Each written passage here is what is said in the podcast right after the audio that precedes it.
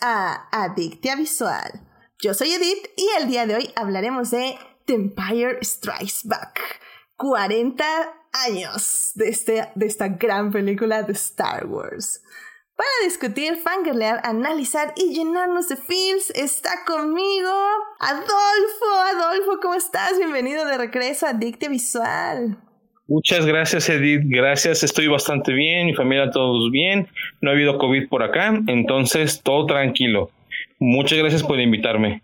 Estoy muy emocionado por este aniversario. Muy, muy emocionado. Excelente. Y no, pues qué, qué bueno que todo viene en casa y pues ojalá esperemos que siga así y pues continuemos cuidándonos, claramente. Sí. Muy bien, y también con nosotros está Héctor. Héctor, bienvenido a Dicte Visual de nuevo. Muchas gracias por invitarme. Pues sí, yo también así como Adolfo, estamos emocionados por Star Wars. Aunque bueno, yo siempre estaba emocionado por Star Wars. Y luego este, y loca y loca cada semana el Mandaloriano nos da más razones para emocionarnos. Sí, sí, sí, sí. Déjate llevar, sí, sí. Boba, Boba Fett por fin después de, de, 40 años precisamente, ahora sí es lo que todos los fans imaginaban en sus este, sueños guajiros que eran. Sí, este, una persona con sentimientos y viendo el, eh, como reflejándose en el dolor del mandaloriano. Y, con, y, y, con, honor. y, que y que sabe pelear, no lo, este, no, lo derrota un tipo medio ciego recién descongelado. ya sé. Pero bueno, definitivamente esa conversación la tenemos que dejar o para crónicas o para el próximo año en Adictia Visual, porque obviamente se analizará el Mandaloriano. Porque ahora nos toca revisar otra película de Star Wars, una que cumplió 40 años este año. Y, pues la había dejado un poco atrás por razones traumáticas. Pero ya, ya, ya pasó un año. La naturaleza está, este, ¿cómo se dice? Sanando. Este, mi corazón también. Y pues de eso vamos a hablar justamente en este programa. Pero antes, obviamente tenemos que salvar lo que amamos.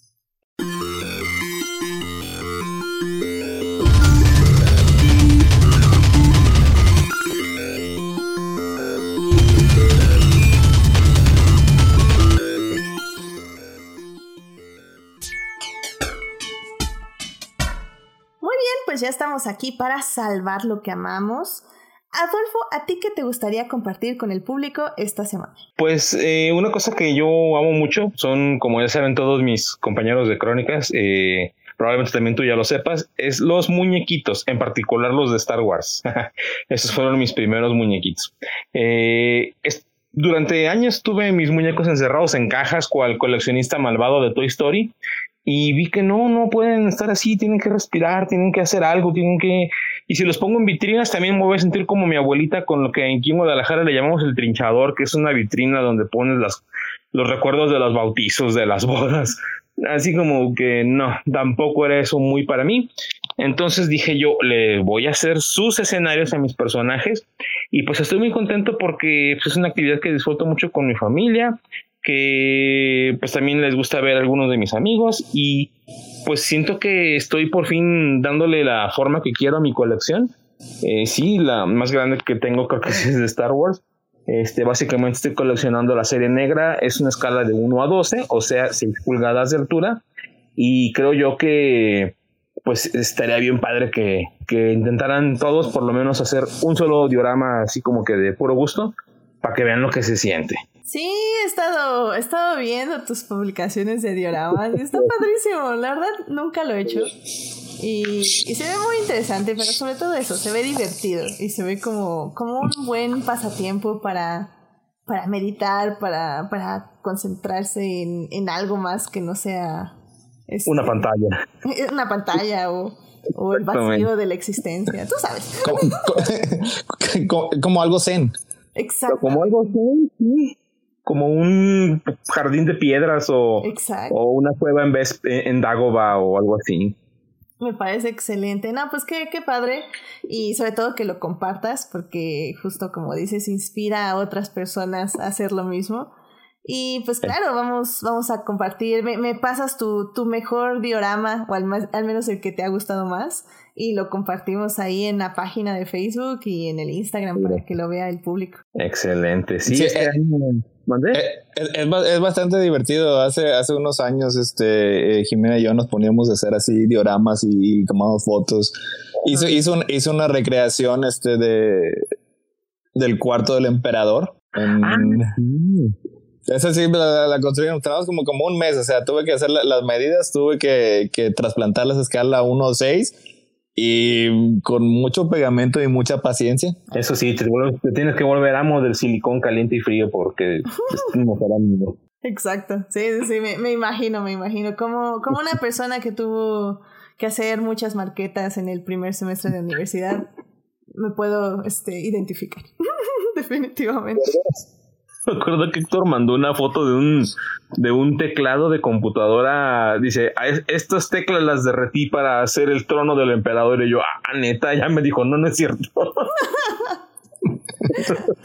no, el trono, el trono del emperador ya venía. Ah, bueno. Pero oye, oye, es que hay que, hay que adaptarse, definitivamente. Pero bueno, pues muchísimas gracias por compartir esto con nosotros. Gracias. Héctor, ¿a ti qué te gustaría compartir esta semana? Bueno, una nota curiosa que al principio así como que la ignoré y me pareció un poco ridícula, pero ya con el paso de, los, días empezaron a salir más cosas y ya me interesó más, fueron los misteriosos monolitos que empezaron a aparecer alrededor del mundo.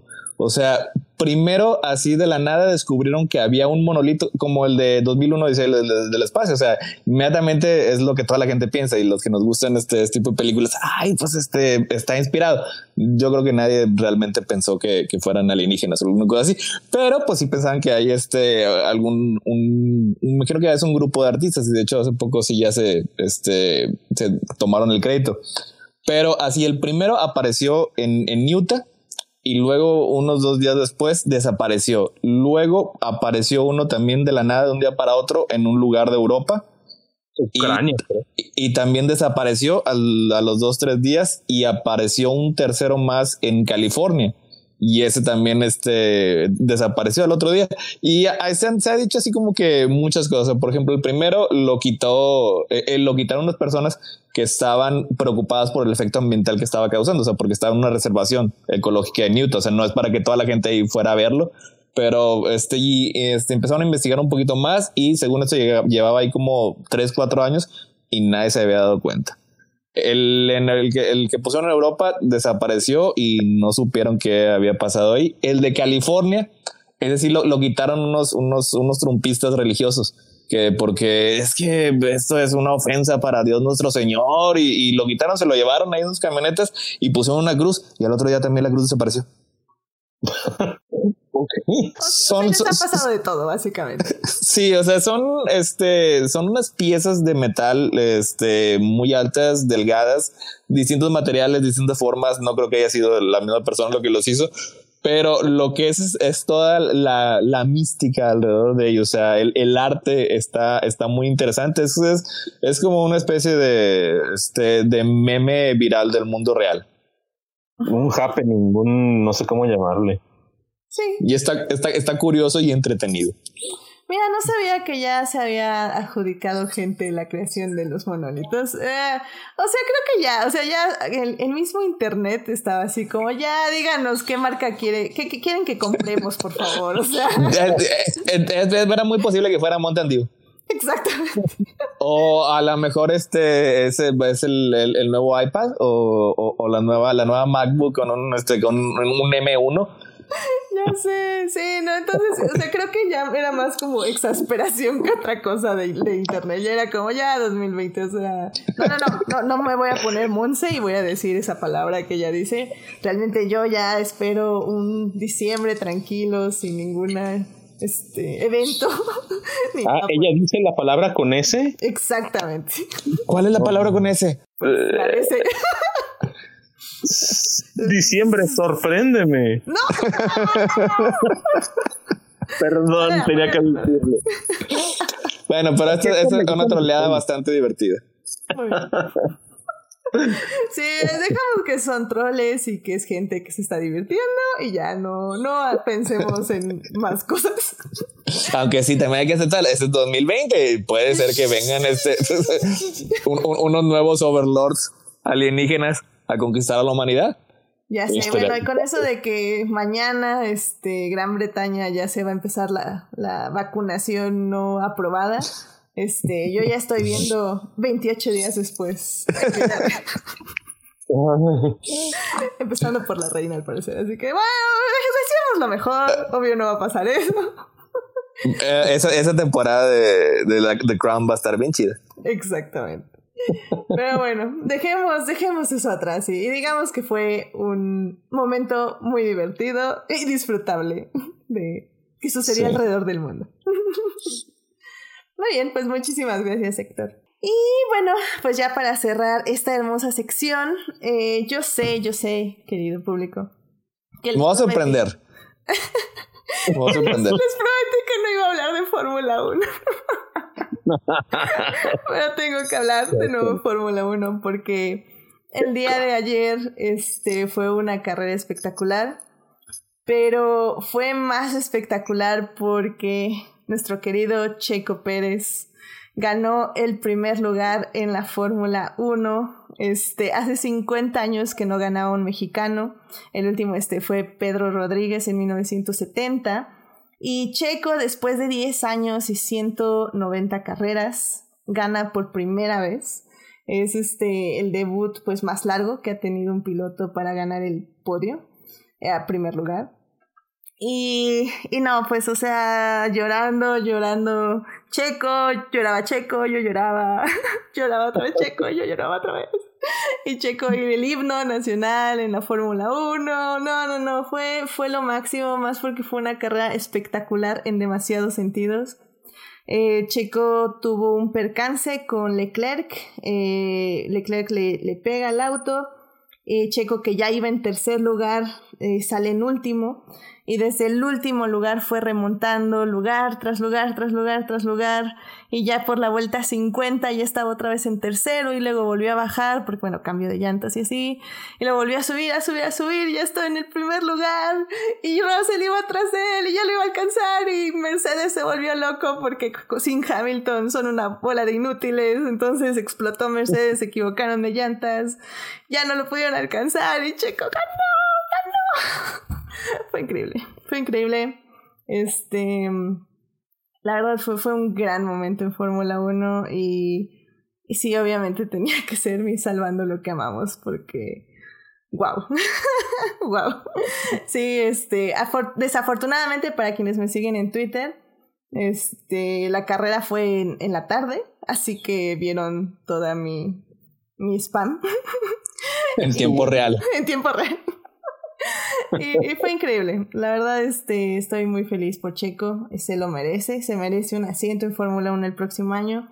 Y ojalá esto le demuestre a Red Bull que, que lo merece y que no les va a defraudar. Así que, pues sí, muy bien. Felicidades a Checo en su primer podio en la Fórmula 1. Felicidades. Sí. Y también este, voy a hacer un 2 por 1 esta vez porque eh, esta semana, bueno, hace un par de meses me llegó un paquete eh, de una persona y me, que decía no se abra hasta, hasta, hasta que haya un especial de Star Wars. Y pues ya por oh. fin este, dije, ah, bueno, ya va a ser hoy el especial de Star Wars, hoy voy a abrir el paquete. Y ya, fue hermoso. Este, la verdad fue, fue, un regalo increíble, venía el arte de The Last Jedi el libro en pastadura y dos fotos autentificadas y este firmadas de Daisy Ridley y Pedro Pascal. No, fue, fue hermoso, en serio que wow. me encantó. La verdad lo estuve, lo estuve leyendo hasta ahorita y este, bueno, pues nada más agradecer de todo corazón a, a quien me envió y este a esa persona maravillosa y genial. sí. Sí, sus historias en Instagram está bien padre, así que tú, tú durmiéndote así junto al libro, abrazándolo. ya sé, no, no voy a separar de ese libro nunca. Así que bueno, pues sí, agradecer de todo corazón y pues también las palabras que envió ahí este junto con el paquete y pues muchísimas gracias. Y ya, tenía, tenía que mencionarlo porque entre ayer y hoy me la he pasado llorando por culpa de Pero era para que la abrieras en vivo. No, no puedo en vivo. Es, No, no, no. Me, o sea, no, no puedo. Saldría corriendo a gritar a la calle. Así que no. Así que se, se, tendrán que conformar con esta reacción en vivo tres horas después de haberlo abierto. que tiene la, la misma emoción y, la misma, el mismo, el mismo nivel de agradecimiento, definitivamente. Y pues, y pues eso, o sea, como dice, que es esto de, de, que no tenemos que olvidarnos de, de tener esta capacidad de emocionarnos y de emocionarnos hasta los huesos y, y pues eso, es esto y es esta sección de Salvando lo que amamos y, y pues es, es, de eso se trata, de, de compartir lo que nos mueve y lo que nos gusta y lo que sentimos con los demás para, para, pues sí, compartir nuestra alegría por las cosas. Entonces, pues muchísimas gracias y bueno, con esto ya podemos ir a la siguiente sección. Así que vamos a hablar de cine.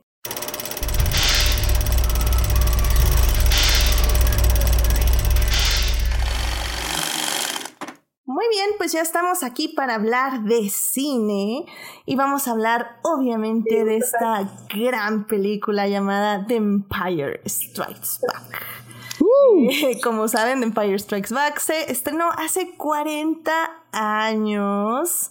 Y pues bueno, o sea, la verdad, ¿para qué, ¿para qué les cuento más si vamos a hablar de ella en las siguientes secciones? Así que en la primera parte vamos a hablar de qué pasó antes de Empire Strikes Back para que esta película pudiera existir, eh, no solo en, en el cine, sino ya también qué pasó antes en el contexto de la película, en los cómics y en los libros. En la segunda parte vamos a hablar de la película ya en sí, de, de su manufactura, de que lo que nos enseñó y lo que nos dejó, bueno, más bien, y de lo que nos mostró. Y en la tercera parte vamos a hablar de lo que nos dejó y obviamente de cuál fue su influencia para la siguiente película y lo que sería la saga de Star Wars en general. Así que sin más, vamos a la primera parte. It is not a donut hole, but a smaller donut with its own hole. And our donut is not hole at all. Muy bien, pues ya estamos aquí en la primera parte para hablar de qué pasó antes de Empire Strikes Back. Y es que, bueno, como ustedes saben, eh, unos años antes, tres años, no, ¿cuántos años antes estrenó tres. Sí, tres.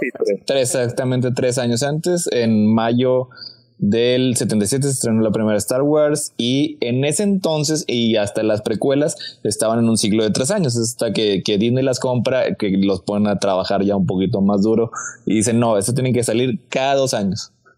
Sí, y, como, y como tenían un plan perfectamente bien determinado, pues dijeron, no, pues fácilmente lo hacemos. Claro, pues ya, ya están los guiones, ya está la idea, ya No, no, no, este, podcast tiene que ser. Ya, ya, bueno, 77, 80.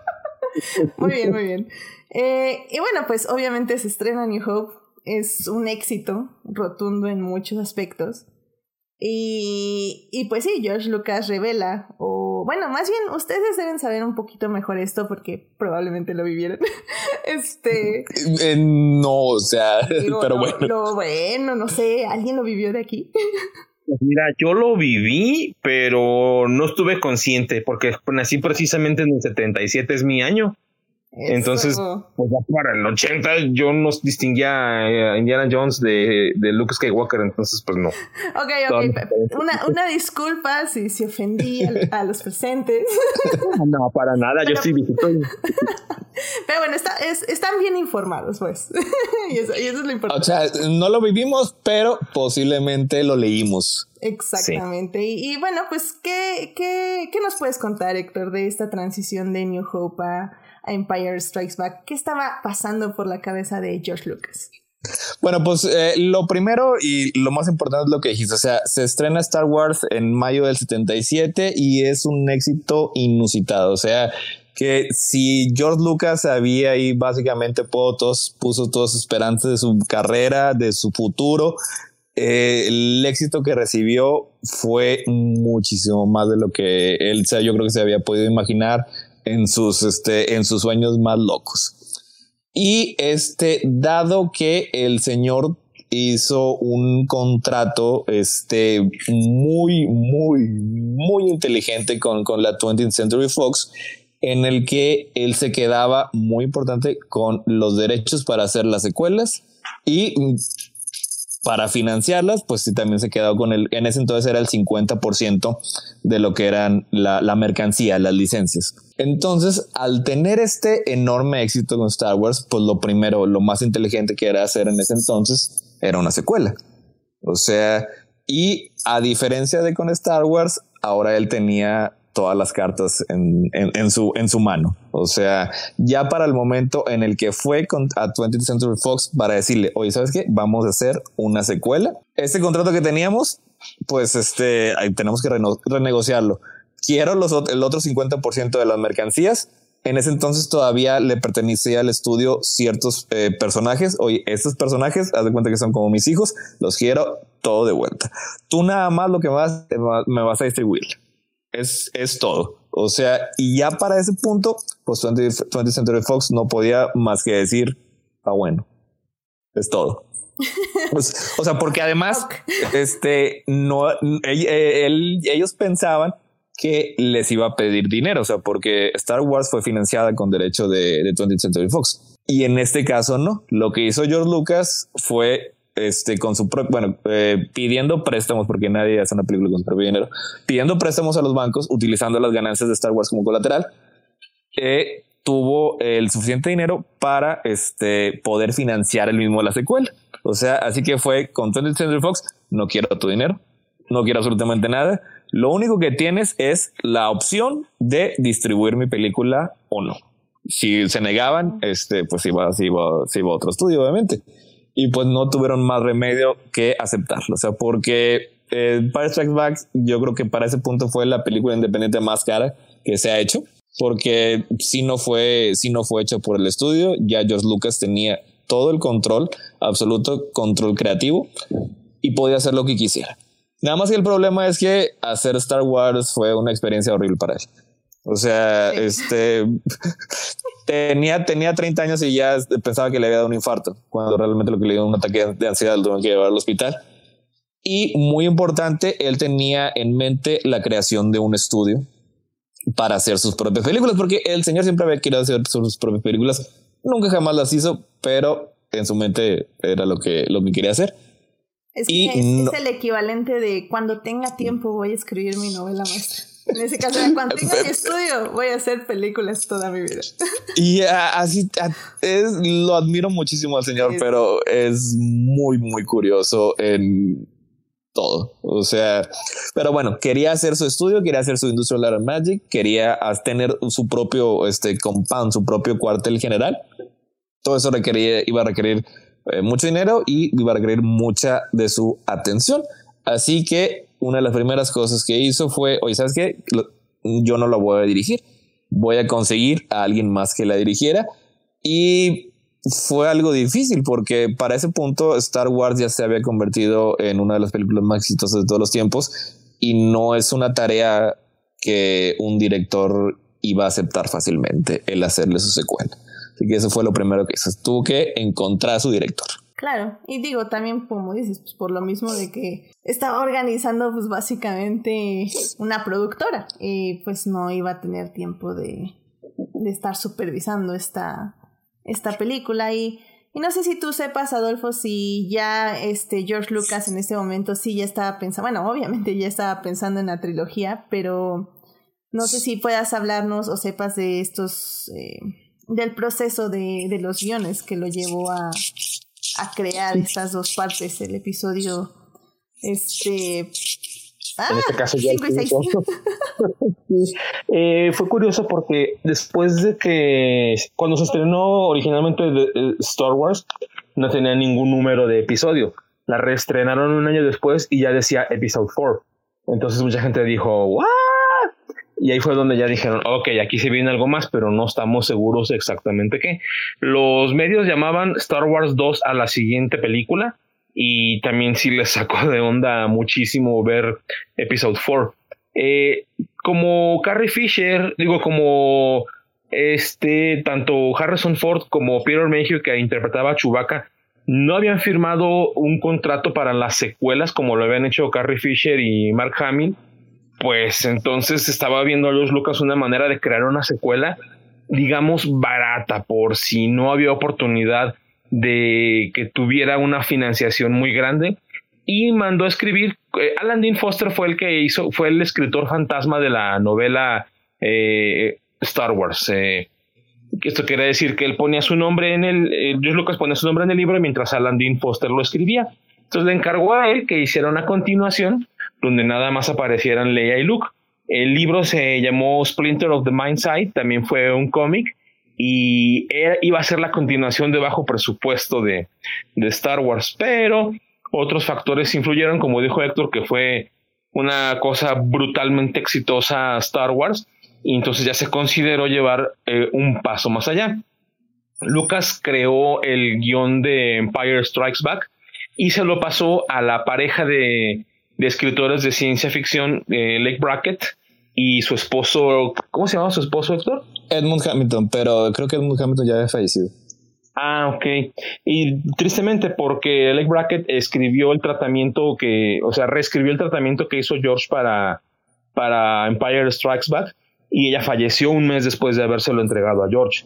Entonces, eh, ella tenía algunas ideas como que eh, enfrentar a Luke a Darth Vader eh, diciéndole tú mataste a mi padre y él terminara la película un poco eh, agitado por el encuentro, pero como una persona nueva sabiendo que, que, iba a vengar la muerte de su padre. Entonces no era exactamente Luke I am your father lo que Lake Brackett tenía en mente, pero sí, sí había idea de Lucas de cómo podría continuar y ya volverse finalmente una trilogía, lo cual eh, él no aseguraba al 100% porque como dice Héctor, él puso de su propio dinero y si no salía bien esta película, ya no iba a haber dinero para una tercera. Y sin embargo, se aventó a la estructura de la película de una manera que no se había hecho antes. Puso la escena de acción al inicio con los caminadores imperiales en el planeta de la nieve y puso la escena de revelación de I Am Your Father al final de la película para que ya no interfiriera nada espectacular, nada nada demasiado grande y eso sí, sí marcó el camino para una tercera. Entonces, entre que tenía un poco de miedo y que no se pudiera lograr y entre que aventó todo al asador para que se hiciera, pues se logró magia, porque vino a continuación la invitación al director Irving Keschner, eh, que era la persona con la que, según comenta, antes de fallecer Irving Keschner, que jugaban al golf, George Lucas y él que un día le llamó y le dijo, oye, pues quiero que dirijas Star Wars 2. Y ah, caray, pensé que íbamos a jugar golf. Eh, Irving Keschner también dirigió por ahí Robocop 2. Me parecía muy divertida, muy loca esa película cuando yo era niño. Y pues viendo para atrás, pues hay gente que, le, lo, que lo denomina como el director de secuelas, ¿no? Pero sí es una elección arriesgada encontrar a alguien que dirija una película de Star Wars porque en primera no querían, ahora sí que adjudicarse el trabajo de alguien más o brillar por el trabajo de alguien más. Y en segunda, era arriesgado que un director le pusiera un, una marca personal, un estilo propio demasiado diferente al de George Lucas. Entonces, sí fue delicada la elección. Es que lo que pasa ahí, eh, tenía confianza en Kershner porque él era, lo conocía este, de la Universidad de California del Sur, de USC. O sea, y de hecho Kershner había estado en el jurado eh, cuando el corto de George Lucas, el TH 1138, ganó el premio este, a, a, mejor corto. No la película, es, es el corto, es el que hizo anteriormente. Y desde ese entonces, y, y, desde entonces, o sea, pues le tenía cierta confianza, o sea, se llevaban bien y Kersner entendió más o menos lo que iba a hacer, o sea, no iba a ser eh, una película de estudio, pero iba a ser algo basado en las ideas creativas de esta persona. O sea, y por eso hubo un cierto respeto y entendimiento entre ellos dos. O sea, este, el guion el guion primero este, le dio su tratamiento este, a Lee Brackett y sí, como dijo ahorita Adolfo, falleció este, la señora, ya estaba, ya estaba este, muy enferma ya para cuando lo estaba, lo estaba escribiendo. La cosa es que a, Lucas no le gustó, o sea, de plano, y, básicamente lo, lo votó. Lo inició eh, todo él mismo desde, desde, desde cero y lo acabó haciendo en como en seis semanas, como en, en mes y medio. Oh, Pero y este, y sí lo que, lo que yo le respeto mucho a, a, George Lucas es que como quiera peleó, le dio el crédito y le dio todo el dinero que se le iba a pagar este, a, a la familia de, de Lake Brackett. Y de hecho también está acreditado a Lawrence, a Lawrence Y ya después de que él escribe el primer el, el, la primera el guion después del de Lake Brackett, es que él trae a Larry Kasdan para que lo pula, o sea, para que le dé un poco más este de balance a los personajes, para que profundice un, poco más de ellos, o sea, y es por eso que el guion de esta película yo creo que es, es, es el mejor, o sea, porque tiene las ideas creativas de George Lucas balanceadas por el, el, la caracterización de, de Kasten. Ajá. Sí, es, del 81, fue la primera vez que aparece el, el, el subtítulo A New Hope y ah, el, el, episodio, el episodio 4. Tenía que haber sido un año después. Es que, es que todavía este, eh, eh, antes de que saliera se llamaba como Star Wars 2. De hecho, las compañías que crearon para hacer la película se llamaba Star Wars 2. O sea, tal cual. Sí. Sí, y algo que podemos decir de George Lucas definitivamente es que no... Es una persona que cumple su palabra y que sí sacrificó mucho para sacar esta película y que de hecho tengo entendido que justo después del éxito que tuvo Empire, eh, le pagó bonos a todos los empleados para, pues, para agradecerles y bueno, pues... Después de... Después de Star Wars, de, la primera. No, sí, este también en esta, ¿no? O sea, aparte, ya que quitó sus 50 hipotecas, que hipotecó hasta el perro, este... Parece ser que sí. es que yo, la, historia sí que sí, que, que, que yo me sabía es que después de Star Wars, o sea, el señor fue Santa Claus en Navidad. O sea, no necesitaba hacerlo, este, pero le dio a todos los principales, le dio un porcentaje de las ganancias. O sea, el sueldo que habían recibido originalmente fue 10 veces más que eso. Al señor Ale Guinness el que más le había pagado al principio, así que él le dio todavía más, o sea, tuvo un excelente día de pago. Guinness, de hecho, Ale Guinness fue, fue interesante porque en esta peli sale 5 minutos y le pagó creo que con el 10% en taquilla, algo así. O sea, no me acuerdo ahorita del porcentaje, pero pues obviamente ese porcentaje terminó siendo un millón de dólares. O sea. La cosa es que todos salieron muy felices, este, ¿no? Mark Hamill estaba este, endiosado con todo el dinero que tenía y por eso acabó volcando, volcándose en la autopista. Y bueno, pasando un poco ya al, al contexto, contexto este, del universo de Star Wars, eh, obviamente ya nos estaban justo hablando ahorita de las novelas que se escribieron un poco antes de la película, pero evidentemente eh, se fue llenando estos huecos entre A New Hope y, y Empire Strikes Back. Em, narrativamente, y bueno, Disney no se quedó atrás cuando reinició este canon, porque bueno, em, antes de entrar como al nuevo canon, no sé si alguno de ustedes tenga como alguna historia de Legends que quiera resaltar que pasen entre estas dos películas. Porque ahora sí que Legends, yo no eh, Adolfo, pues es que la, una de las más conocidas es la que mencionó, la de Splinters of the Mindset, que es la, la secuela de bajo presupuesto que no la lean, la verdad. No tiene mucho sentido. No, no, no vale, no vale la pena. Digo, es la primera aparición de algo parecido a un, Crystal Kiver, pero no. Ok. Sí, porque yo ahí ya me voy 100% al canon, al canon post-Disney. Más bien ya el canon Disney. Que, que a mí como que me interesó mucho todo lo que salió en, en literatura al menos. Eh, la verdad es que ese hueco que hay entre Star Wars y entre The Empire Strikes Back está como, tiene como cosas muy interesantes. Eh, al menos Son, bueno, más bien son cuatro novelas las que se encuentran entre ambas películas. Nada más este, rápidamente para, para, para, mencionar, porque de hecho no las he leído, pero en ese entonces, en el, en el 77, 78, había una compañía de cómics este, que estaba a punto ya como que casi ya quebrar, cerrar, llevan este, a, otros, a, otros, a otras compañías. Y les cayó les, les, cayó la licencia de Star Wars empezaron a publicar un este un cómic eh, regular que duró setenta y tantos números, fue un exitazo y salvó a la compañía. Creo que la conoces, se llama Marvel. Creo que terminó en el 104, ¿no? En el 103. No, no tengo ahorita aquí el dato seguro, pero sí, como quiera, eventualmente todo este, acabó siendo propiedad de Disney, pero esa fue una de las, este, de las cosas más importantes que había en la continuidad anterior. Y en parte porque eran bastante curiosos, porque estaban volando a ciegas. O sea, no tenían ni idea de lo que estaban haciendo porque apenas estaba creando lo que era el universo Star Wars.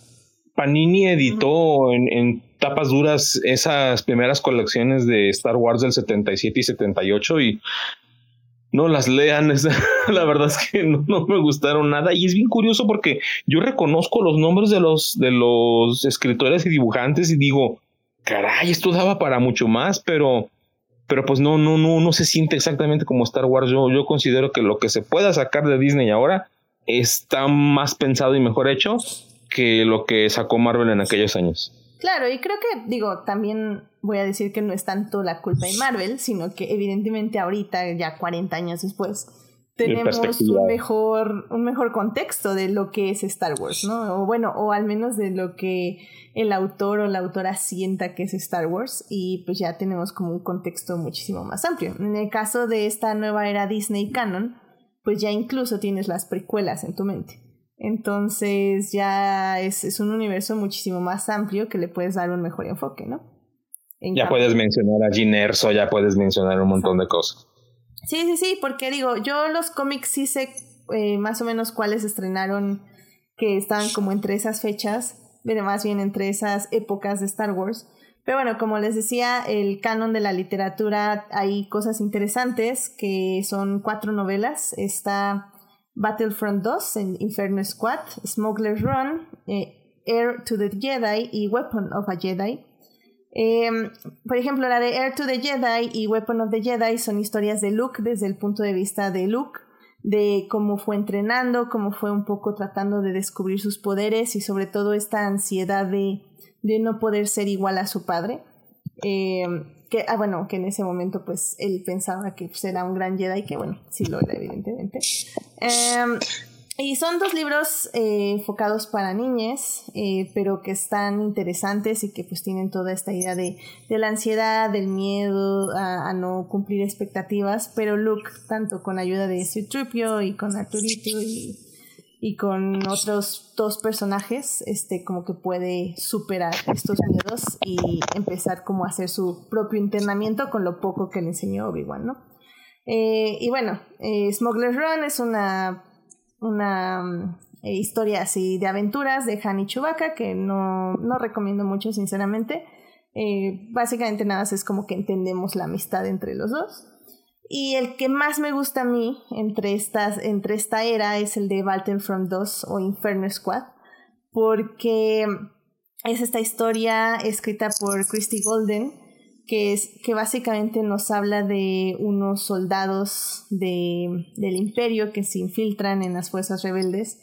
Y pues básicamente vamos a ver que no existen los buenos o los malos, sino que todos, todos tenemos como eh, las dualidades del bien del mal entre en nosotros. Y, y habla justamente mucho de la empatía que tenemos que tener con el otro y cómo siendo un soldado es muy fácil disparar de lejos, pero es muy difícil como conocer a tu enemigo y darte cuenta de que tal vez no puede no ser tu enemigo. Eh, lo recomiendo muchísimo. Eh, también tiene un super personaje este, que es increíble, que ahorita se me fue su nombre y que estoy buscando.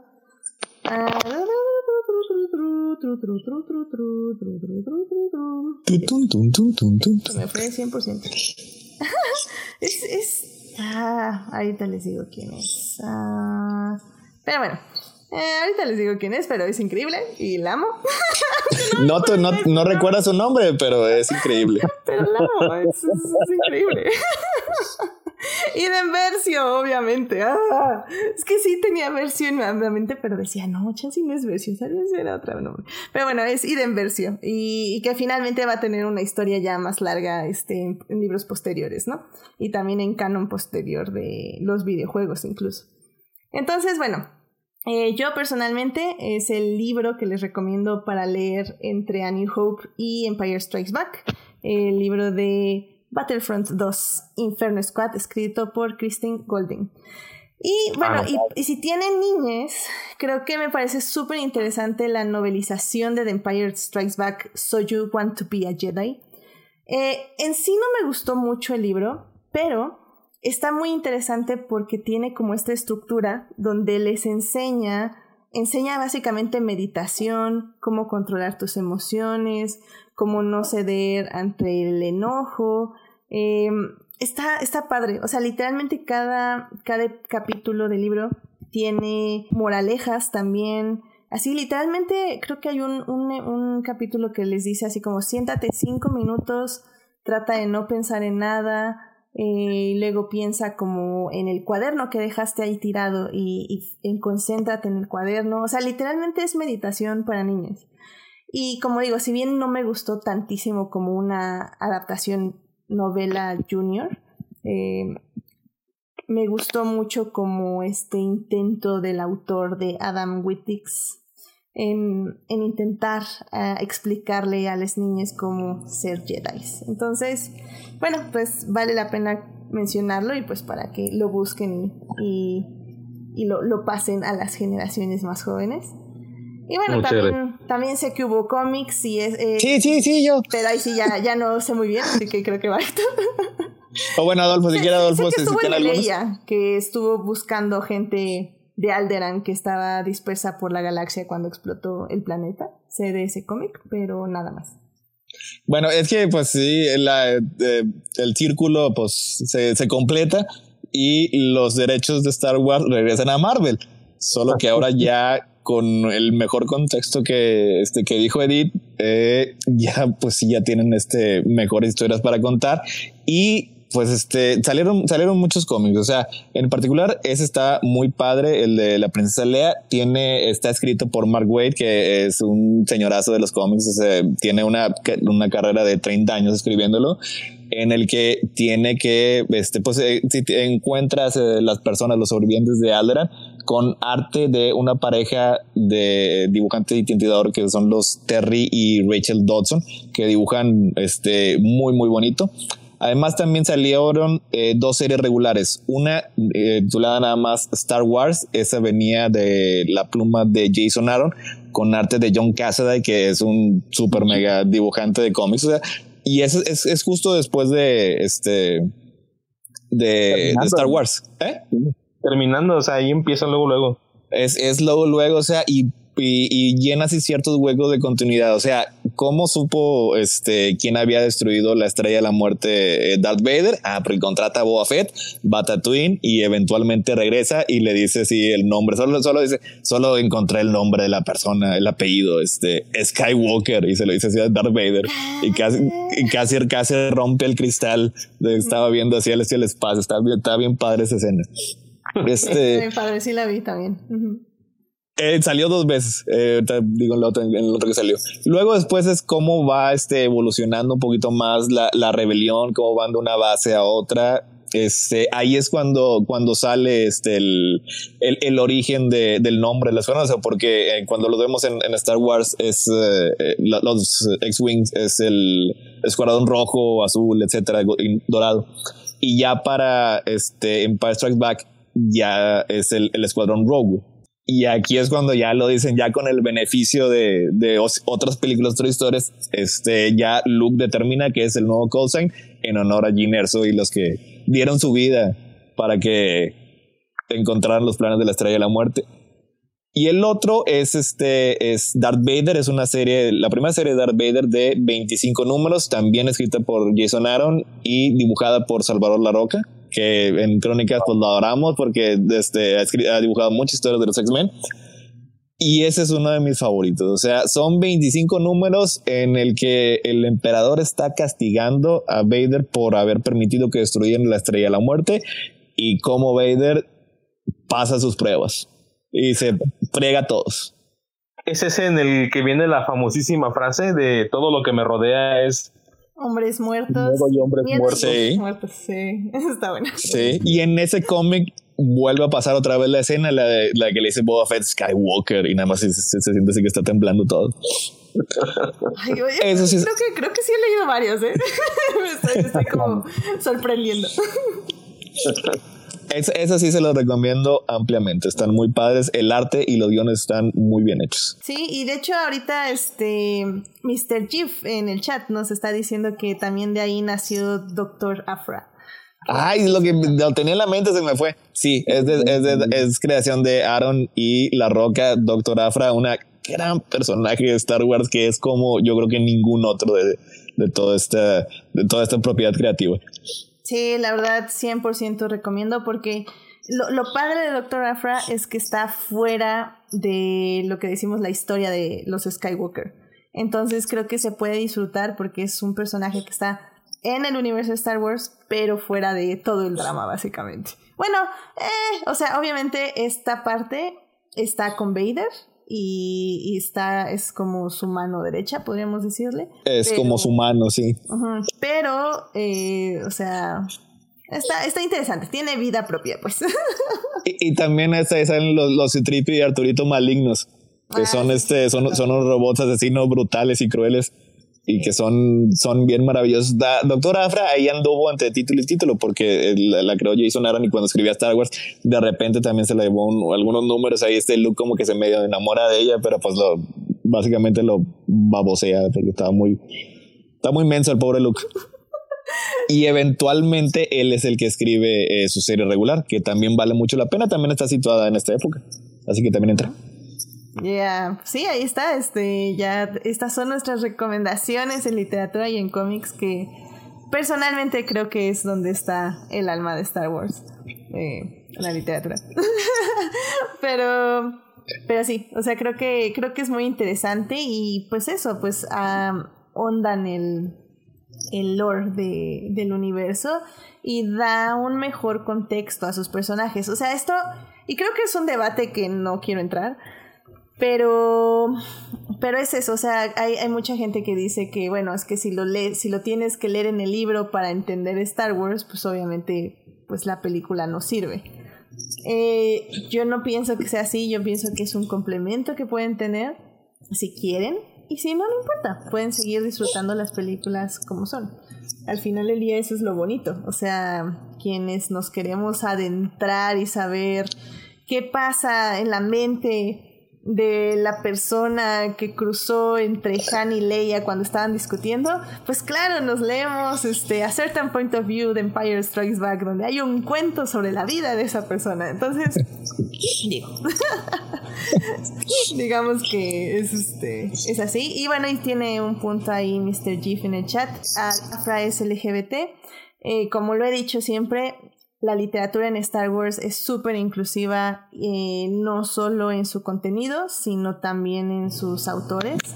Y, pues también por eso es una de las razones por las que me encanta, porque siento que tenemos muchísimos puntos de vista que son muy valiosos y son historias muy bonitas o muy trágicas también, pero que al final del día se sienten diferentes eh, a lo que son las películas que son como muy cuadradas, por decirlo de alguna forma. Y algo muy importante con, con Afra es que no es nada más este que, que, nos digan que es LGBT, o sea, no es como que si la autora diga, ah, no, este personaje es gay, nunca lo supiste en los libros porque nunca lo mencioné, pero X. Eh, aquí sí, sí, tiene una relación y está muy padre la relación eh, con una, una imperial y de hecho se convierte en un viaje de redención para este personaje, o sea, no para Afra, o sea, Afra pobrecita, pero no, o sea, su, brújula moral está muy, muy retorcida. Pero para este, esta, esta, esta imperial que se enamora de ella, sí este, acaba dejando el imperio y se une a los rebeldes.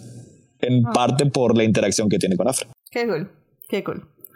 Y bueno, como, como dice Nas en, en el chat, dice, es para personas que al terminar una película dicen, need more input. Efectivamente. Es Jimena. Sí, es Jimena. sí, creo que sí es Jimena. Muchas gracias, Jimena. Muy bien, pues yo creo que con esto nos podemos ya ir a hablar de la película que nos trajo a este podcast. Así que pasemos a la segunda parte. Blow that piece of junk out of the sky. Muy bien, pues ya estamos aquí para hablar de la segunda parte. En la primera parte estuvimos discutiendo qué pasó antes de Empire Strikes Back. Básicamente, eh, qué pasó tanto en el mundo real como George Lucas consiguió financiar y crear esta película. Y tanto y qué pasó también, dónde pueden encontrar más información para saber qué pasa antes de Empire Strikes Back en la literatura y en los cómics. Y bueno, pues bueno, esta película eh, se estrena y causa pues básicamente pues un revuelo por muchísimas cosas. O sea, 1980 era una época donde, ¿qué es eso de los spoilers? No existían los spoilers. Y había plot twist, obviamente, pero creo que fue este uno de los plot twists más este, que resonaron más en la cultura, ¿no? Es, que, es que los spoilers se crearon justamente entre el 77 y el 80. ahí, fue cuando nacieron. Sí, de hecho, de hecho, de hecho. y, fue un secreto, o sea, fue un spoiler que sabían cuatro personas. Con, con, Star Wars, o sea, el punto era como se había hecho en toda la historia de la humanidad que narra historia. O sea, te contaban lo que pasaba en la historia para ver si te daban ganas de verla. O sea, ya hay un, hay un artículo de, de New York Times hablando sobre Star Wars que te dice toda la película. O sea, te dice que se muere Obi-Wan, te dice que los rebeldes atacan la estrella de la muerte, te dice que todos se mueren y que la destruye. O sea, te cuenta de principio a fin. Eso era en el 77. Ya para el 78, 79 ya las cosas eran muy distintas y, el guion era un súper secreto y como dice Edith, sabían este, pues cuatro personas, ¿no? O sea, sí las, sí las contaste. Eran, eran cuatro personas que sabían y mm, el resto de los actores no estaban, este, bueno, eran cinco, ¿no? Creo que eran cuatro, era George. Eh... Ajá. Kasdan y Mark Hamill. Y, y Earl Jones, porque él tuvo que decirlo. Ah, bueno, claro, claro. Estoy bien curioso porque yo llegué a encontrar un recorte de un periódico de no sé qué ciudadcita, Ontario, no sé qué, alguna ciudad así que tú dices, ok, esto no es literatura mundial, pero Dave Prowse sale diciendo, no es que yo voy a ser el papá de Darth Vader, de, de, de Luke, no sé si él se lo inventó para tener algo que decir en la entrevista o algo leyó. Él se lo inventó. O sea, nadie sabía. No va a pasar. Voy a decir una loquera. Y, y, o sea, sí sabemos este que hace poquito falleció Dave Prowse y, y, lo queremos y lo apreciamos mucho, pero en Lucasfilm sí, sí trataban de no decirle mucho las cosas porque sabían que, que las iba, que todo el mundo le iba a saber. O sea, tenían, tenían un Holland de aquellos años. O sea, tenían incluso así como que un, un, pizarrón, este, decían, este, eh, Mark Hamill, una filtrada, Carrie Fisher, una filtrada, este, Dave Prowse, nueve filtradas. sí, definitivamente el Tom Holland entonces. sí. Qué bueno que pobre Tom Holland, yo ya no sé cómo puede actuar si ya nadie le dice nada, ¿verdad? Pero ok. Ay, pero bueno, pues, o sea, evidentemente eh, hay que hablar de esta peli y, podemos hablar creo que como en tres partes de ella. Eh, bueno, yo la dividiría en tres partes, que es como el inicio, que es todo lo de Hot, y luego pues la historia de Luke y pues obviamente la historia de Leia y Han. Eh, que es muy curioso porque es justamente iniciamos con los tres amigos, eh, las tres personas que acabaron con la estrella de la muerte en esta base donde pues son pues básicamente ya leyendas, o no leyendas, más bien son héroes y se les considera como tal. Y, como decía Sector al, al, inicio de este podcast, o sea que cómo inicia la película en esta batalla, bueno, para empezar que están como escondidos, están este eh, con los peligros que presenta el planeta y bueno, que tenemos esta gran escena donde Luke es atacado, que, que le hieren la cara justamente porque pensaban, eh, Mark Hamill se accidenta y le tienen que hacer una reconstrucción facial Y pues yo no sé si George Lucas o quién dijo, no, es que el público no lo va a reconocer con tal deformidad en su cara. tuvieron que, que, poner una excusa en la película de por qué se veía un poco rara su cara, pero sí, No, no veo la diferencia. Sí, sí, fue Lucas este, el, que pues el que se este, quiere encontrar una manera de justificar. La primera dijeron que a lo mejor en un crash en, en un X-Wing y pues eventualmente ya encontraron lo del, ¿cómo se llama? Guampa. El Wampa. Sí. Que creo que es, una escena increíble, eh, un poco porque pues pone a nuestro héroe en peligro. Eh, lo segundo es, bueno, pues por primera vez vemos cómo empieza a usar sus poderes en, eh, pues sí, al, inicio de la película y pues que se enfrenta... Pero, pero, ¿por qué mueve cosas con la mente? Nunca hemos, nunca he demostrado que muera cosas con la mente. Esta película está todo mal. no, no entiendo Star Wars. Que corran a Irving, que corran a Irving Kessler.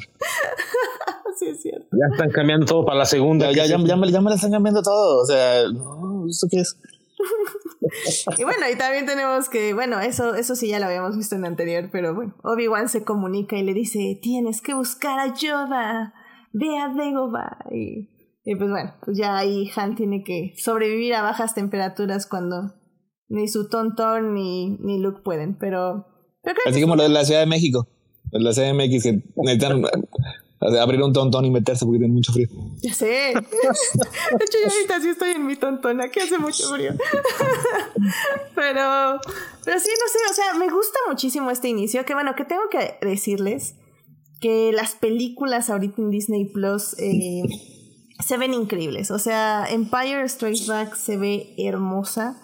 Eh, la restauración ya está así 10 de 10, la corrección de color, los efectos se ven hermosos, o sea, no se ven actualizados feos, se ven como, o sea, originales limpios. Entonces se ven muy muy bien, o sea, se las recomiendo infinitamente y bueno, este también tiene los extras que, que están ahí que están súper interesantes también.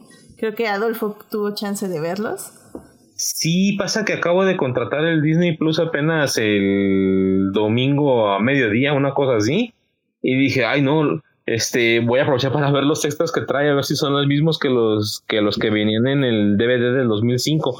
Eh, no, no, no, no traían tantas escenas eliminadas antes, ahora sí traen varias.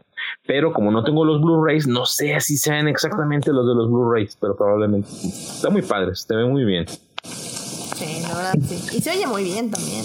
No, está increíble. Vayan a Disney Plus después de este podcast a ver Empire Por supuesto. Pero sí, o sea, creo que, creo que bueno, todo lo de Hot es increíble y, definitivamente dejó un, un, legado también. Y pues bueno, en sí, todo Star Wars dejó un legado. ¿Y eh, eso de que se mete al Town Town será por algo tipo el renacido o será una cosa que aparecía en películas de vaqueros de antes? ¿no? ¿Qué onda con eso? Pues no sé. Porque sí siento que es así como tipo el renacido de Revenant. Como pues yo creo que debe ser algo como. Hay, hay que preguntar si conocemos a alguien de métodos de supervivencia y. a, ver, si es válido. Exacto. O sea, para saber, porque luego pasa, estamos en esa situación y lo hacemos y nos morimos ahí. me, me, me, me, mintió Luke Skywalker. Esas escenas las filmaron en Finse, en Noruega. Y fue toda, fue toda una, una, odisea, o sea, porque estaba como que a varias horas en, tenían que haber, tenían que atravesar así como que una gran parte en esos, ay, snowflowers, como los que traía Homero.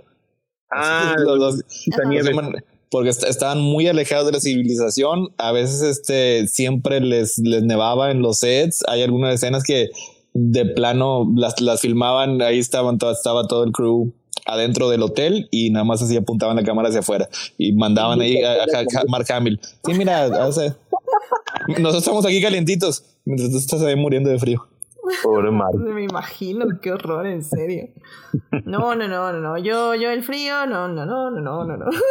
Definitivamente. No te llevas con él. Sí, no, no, no.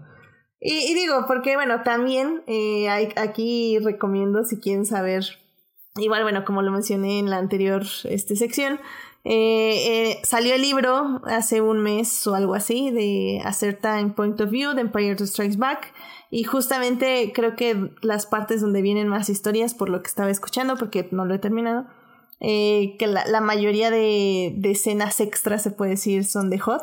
Y las que yo leí están bien interesantes, era, por ejemplo, desde el punto de vista del Wampa, desde el punto de vista del Tontón, bueno, del Last Tontón, eh, eh, desde el punto de vista de que se atraviesa para interrumpir a Han y Leia, que está bien bonita su historia, es así como so romantic. Oye, Edith, sácame de una duda. Yo soy de la muy, muy, muy vieja escuela y nunca supe si los Town son nativos del planeta o se los llevaron ahí y por eso se mueren en la noche. Eh, en el libro te dice que son nativos y que pues, literalmente estaban felices viviendo ahí y llegaron los rebeldes y los ensillaron. O sea, sí es una crónica un poco triste. Porque sí habla de que literalmente pues lo que hacían para sobrevivir y vivir tuvieron que cambiarlo porque los rebeldes pues los forzaron a, cambiar su forma de vida. Y, y, la historia está, está triste un poco por eso, está triste también porque eh, la, la tontón que, que, se muere con Luke, eh, bueno, más bien que está con Luke y la mata el Wampa, era, em, era hija de la matriarca de los tontons, porque es un sistema matriarcal también.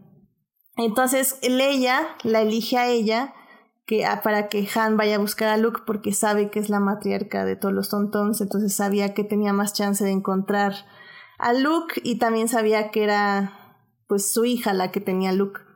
Entonces, pues sí termina justo cuando Han y ella salen a buscarla. Y, y un poco es como encuentra a Luke, o bueno, al menos este autor o autora, no me acuerdo, dicen que así, así es como encuentra a Luke, porque estaba siguiendo el olor, el olor de su hija, no era el olor de Luke. Y tú así como... un poco, pero sí, sí. Ay, qué triste. Sí, súper sad. Entonces, pues sí, madre e hija se mueren y se muere también la matriarca de los tontons. Pero sí, dicen que son nativos. Gracias. Esa es la respuesta, con Sí, sí son nativos. Lloremos después. Pero sí, pero bueno, pues no sé si se quieren pasar. O sea, la verdad, bien. O sea, yo de, de esta peli, de lo que quiero hablar yo es de Yoda. Pues bueno, básicamente ya sigue, ¿no? Porque estamos hablando del ataque de los caminantes imperiales, de que Darth Vader demuestra que no es un líder que se quede dirigiendo todo, sino que él va directamente a, a buscar a los rebeldes y él siente la localización y dice, sí, este es el planeta, aunque digan que no hay nada, allí están los generadores, Vader va y se mete al, al, planeta después de que ya rescataron a Luke y después de que ya se dio su incómodo beso con la princesa Leia. Bueno, es que eso sí es, sí es, bien interesante, o sea, cómo, cómo la película, o sea, empieza a mostrar desde el inicio que Darth Vader es, eh, bueno, lo que conocemos aquí es el hombre o la cosa más temida de toda la galaxia. O sea, porque nos habíamos quedado con la idea de que, pues sí, era, era, tenía cierto poder y todo, pero ya después los que leemos los libros sabemos que es porque super respetaba a Tarkin y todo eso, pero estaba, se veía que estaba a los órdenes de Tarkin. Y aquí en esta película, él es el que está encima de la cadena alimenticia y no tiene miedo en mostrarlo. O sea, todos, básicamente. Todos le tienen un pavor porque si le fallas, eh, es el, el, castigo no es irte a un planeta remoto como Hot, no, el castigo es que quedarte sin aire en el piso de un Star Destroyer que tu puesto quede vacante para siempre. De hecho, de hecho hay una historia en este libro de A Certain Point of View del el primer general que, que mata. Igual está súper deprimente porque te enteras de toda la vida de ese general y es como Pero, pero bueno, sí, este, sí, no, definitivamente estoy de acuerdo.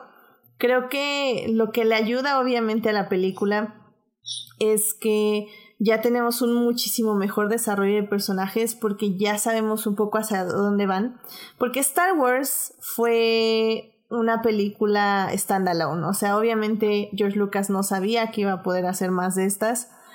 Y es, y funciona como debe funcionar. Es una película de aventuras, es un héroe, es un, un don nadie que por azares del destino eh, puede derrotar a un imperio y pues lo derrota destruyendo su mejor arma y son felices para siempre. Y, es, es una película frenética, o sea, es de principio a fin ya una vez que este, ya la historia se pone en marcha, es casi acción. No hay muchos momentos de introspección para los personajes, no hay mucho eh, momento para expandirlos. Además que tenemos la idea de que este George Lucas, pues sí, no le gusta mucho trabajar con actores. Todos se burlan de que sus únicas dos direcciones son más rápido y más intenso. Como que no, no, no, no les da demasiado para trabajar, pero en esta película le funcionó muy bien. Pero sí que le, le quedó le, quedó así como que este, muchos huecos a los personajes que había que rellenarlos en esta segunda película. Y, y creo que eso ayudó también, ¿no? Porque al final del día tenías este lienzo en blanco que, bueno, no era en blanco porque ya tenía una estructura previa, que era el imperio, era este villano, era este, estos héroes, este, estos dos héroes y esta princesa, que ya tenían unas personalidades muy fijas, pero que podías explorarlas, porque evidentemente nada más habías visto pues unas cinco horas de su vida. Eh, eh, no habías determinado su historia, ni sus anhelos, ni todos sus miedos. Y creo que es algo que le ayudó muchísimo a esta película. Porque evidentemente ya no solo tienes esta secuencia de acción al inicio en Hot, sino que ya tienes toda el todo el segundo acto para desarrollar a los personajes. Tienes a Leia y a Han sí en aventuras, pero al mismo tiempo están con su One Day Will Day, o sea, se besarán, no se besarán. Y que también es muy chistoso en el libro, ya voy a dejar mencionar el libro. básicamente toda la base de Hot está apostando a ver cuándo se besan. O sea, ya hay apuestas y ya todo el mundo lo sabe, menos ellos dos. Pero bueno. y este. Y, y, funciona porque al final del día, eh, si bien están teniendo sus aventuras, Luke siempre está pensando en ellos y en que en algún momento se tiene que reunir con ellos. Y eso es lo que lleva a la película, que eso es lo que une ese hilo invisible de la amistad que se formó en la primera película de una forma u otra. Es que eso, eso sí es lo que tiene la primera película, es lo que hace de una manera muy, muy bien, o sea, establece las relaciones entre los personajes principales, que es algo que no pudieron volver a repetir en ninguna de las dos otras series. Desafortunadamente. ok, sí. sí, o sea, o, sea, este... discutir, pero sí, o sea, sí, sí, o sea, sí.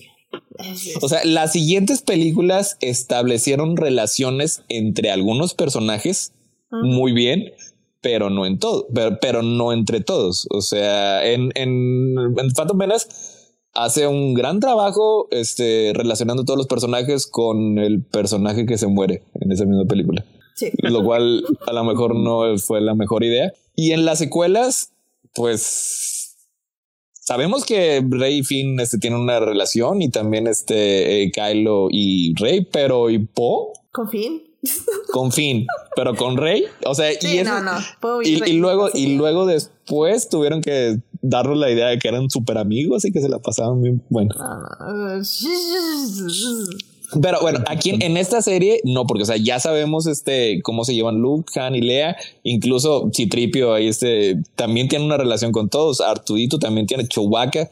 O sea, y en el inicio, en esta, en esta primera parte de, de Empire Strike Back, la película es muy efectiva mostrándonos en qué parte de su relación está cada uno de ellos. O sea, cuando, cuando vemos a este a Han y a Lea por primera vez, o sea, sabemos que tienen ahí, este, pues lo que decía ahorita, del when will they do it or not or whatever pero hay cierta tensión, o sea, porque este Han tiene que regresar a pagarle a, Java lo que le debe y, pues si quiere irse, pero quiere que Lea le diga que no se vaya y Lea no le dice, así que hay mucho conflicto que la película pasa desarrollándose, la, pasa, pasa desarrollándolo el resto del tiempo. Sí, completamente de acuerdo.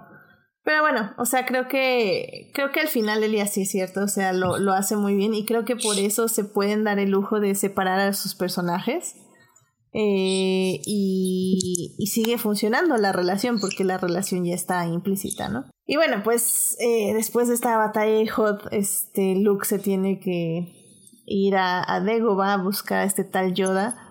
Y la verdad es que en perspectiva, eh, ya teniendo en cuenta en la mente las secuelas y los libros y todo, o sea, no sé, este Yoda, bueno, y la depresión de todo este año. este, este, you will este find Yoda. The Jedi Master. Lo, amé, lo amé con todo mi corazón. O sea, Ya lo amaba, pero ahora lo amo más. bueno, ya llegamos a la parte de Yoda.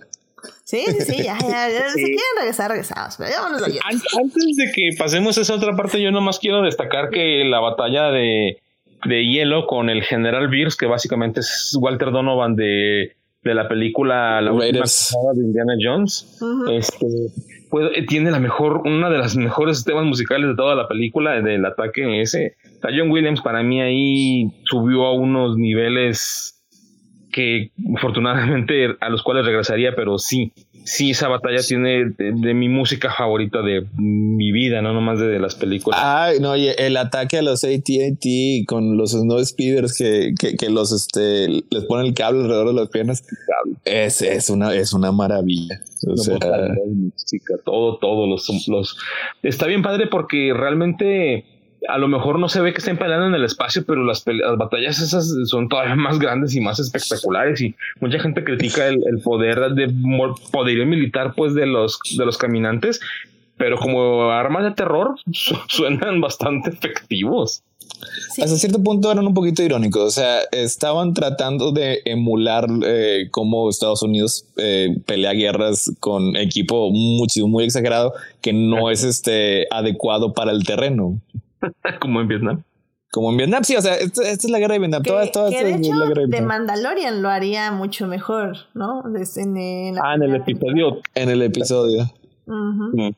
Ahí, ahí, sí creo que se veía el verdadero potencial de esas máquinas. Que como dicen, o sea, tal vez en terreno abierto no son tan terribles, pero bueno, ya cuando regresan en Return of the Jedi, creo que ahí es cuando ves realmente su efectividad. En cierta forma, ¿no? Sí, con los Ewoks. Con los Ewoks, efectivamente. Y bueno, también eh, mencionando la música, pues eh, creo que también ahí es la primera vez que escuchamos la marcha imperial así como tal, ¿no? Sí, si alguien le recuerda a Star Wars, no es de Star Wars, esta es la primera vez que la escuchamos. Sí, entonces también eso creo que le da muchísima potencia y eh, hace que predomine la, la, la, secuencia y la escena. O sea, creo que ya son los, los temas que, que Star Wars nos presenta y que nos refuerza. Que nos lo presentó en la primera película, que ahora introduce estos nuevos y refuerza los anteriores, que es algo que John Williams hace perfectamente y que se ha analizado en cientos de videos y creo que, de hecho, creo que tengo uno que les puedo dejar ahí en los enlaces extras que, que explica perfectamente justo esto de los temas y cómo se repiten y cómo te refuerzan las personalidades y los objetivos de los personajes. ¿Es de Jaime Altozano? Probablemente. Ok, es maravilloso ese hombre. ya sé, es que le explica súper sencillo, ¿no? Sí. Y muy bien, entonces sí. Eh, les, les, dejaré ahí el, el video en, en la liga. Eh, de Facebook o en el Tumblr o en Twitter. Muy bien. Pues es que John Williams es, es, tan maravilloso que es el único que George Lucas realmente le, le decía emocionado el buen trabajo que, que había hecho. Pues oye, pues oye. ¿Cómo no emocionarse? Ah, ya sé. Pero bueno, pues con esto llegamos creo ya a Yoda. A Yoda. Y, y sí, como digo, es increíble. O sea, creo que, creo yo, siento que Star Wars basó muchísimo de toda la filosofía que le siguió, incluso las precuelas, nada más en estas escenas. O sea, creo que resume muy bien eh, lo que es la fuerza, o, bueno, no sé si resume, creo que, no sé, tú, tú habías dicho, Héctor, en algún programa anterior que que la fuerza no, nunca se ha explicado bien o, me estoy equivocando? No, lo que decía yo es que la mejor introducción que tiene la fuerza sigue siendo la explicación que da Obi-Wan en, en, Star Wars. O sea, como, como primer contacto con la audiencia. O sea, y es porque precisamente con eso como base es que Empire Strikes Back toma la filosofía y la expande. O sea, este, es que ya después en, en las precuelas, si te empieza a aventar Dios Lucas, este, eh, la fuerza viviente y la fuerza cósmica y miclorianos, es un poco pesado, o sea, como, como introducción a la audiencia. Por eso es lo que digo de, de, Star Wars. Pero sigue siendo así como que muy básico. O sea, nos dice este Obi-Wan es, es, es, la fuerza generada por todos los eh, seres vivos que nos rodea. Y, y, y pues ahí, ahí queda. O sea, y da un par de instrucciones a Luke. Ya llega aquí Yoda y te dice un poco más de lo que significa. O sea, lo que significa particularmente para nosotros como seres humanos, para ellos como seres humanos. O sea, cuál es la relación y la interacción que tiene este, la fuerza con ellos y qué es lo que ocurre cuando se da este, por debilidad o por lo que tú quieras, la utilizas de forma, de forma maligna. O sea, lo que es caer el lado oscuro.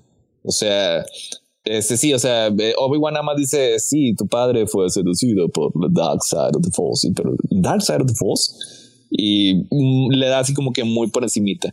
Y aquí Yoda sí le empieza a decir, es, es, es, es más seductora, es más fácil, o sea, es, es el camino más fácil para tomar.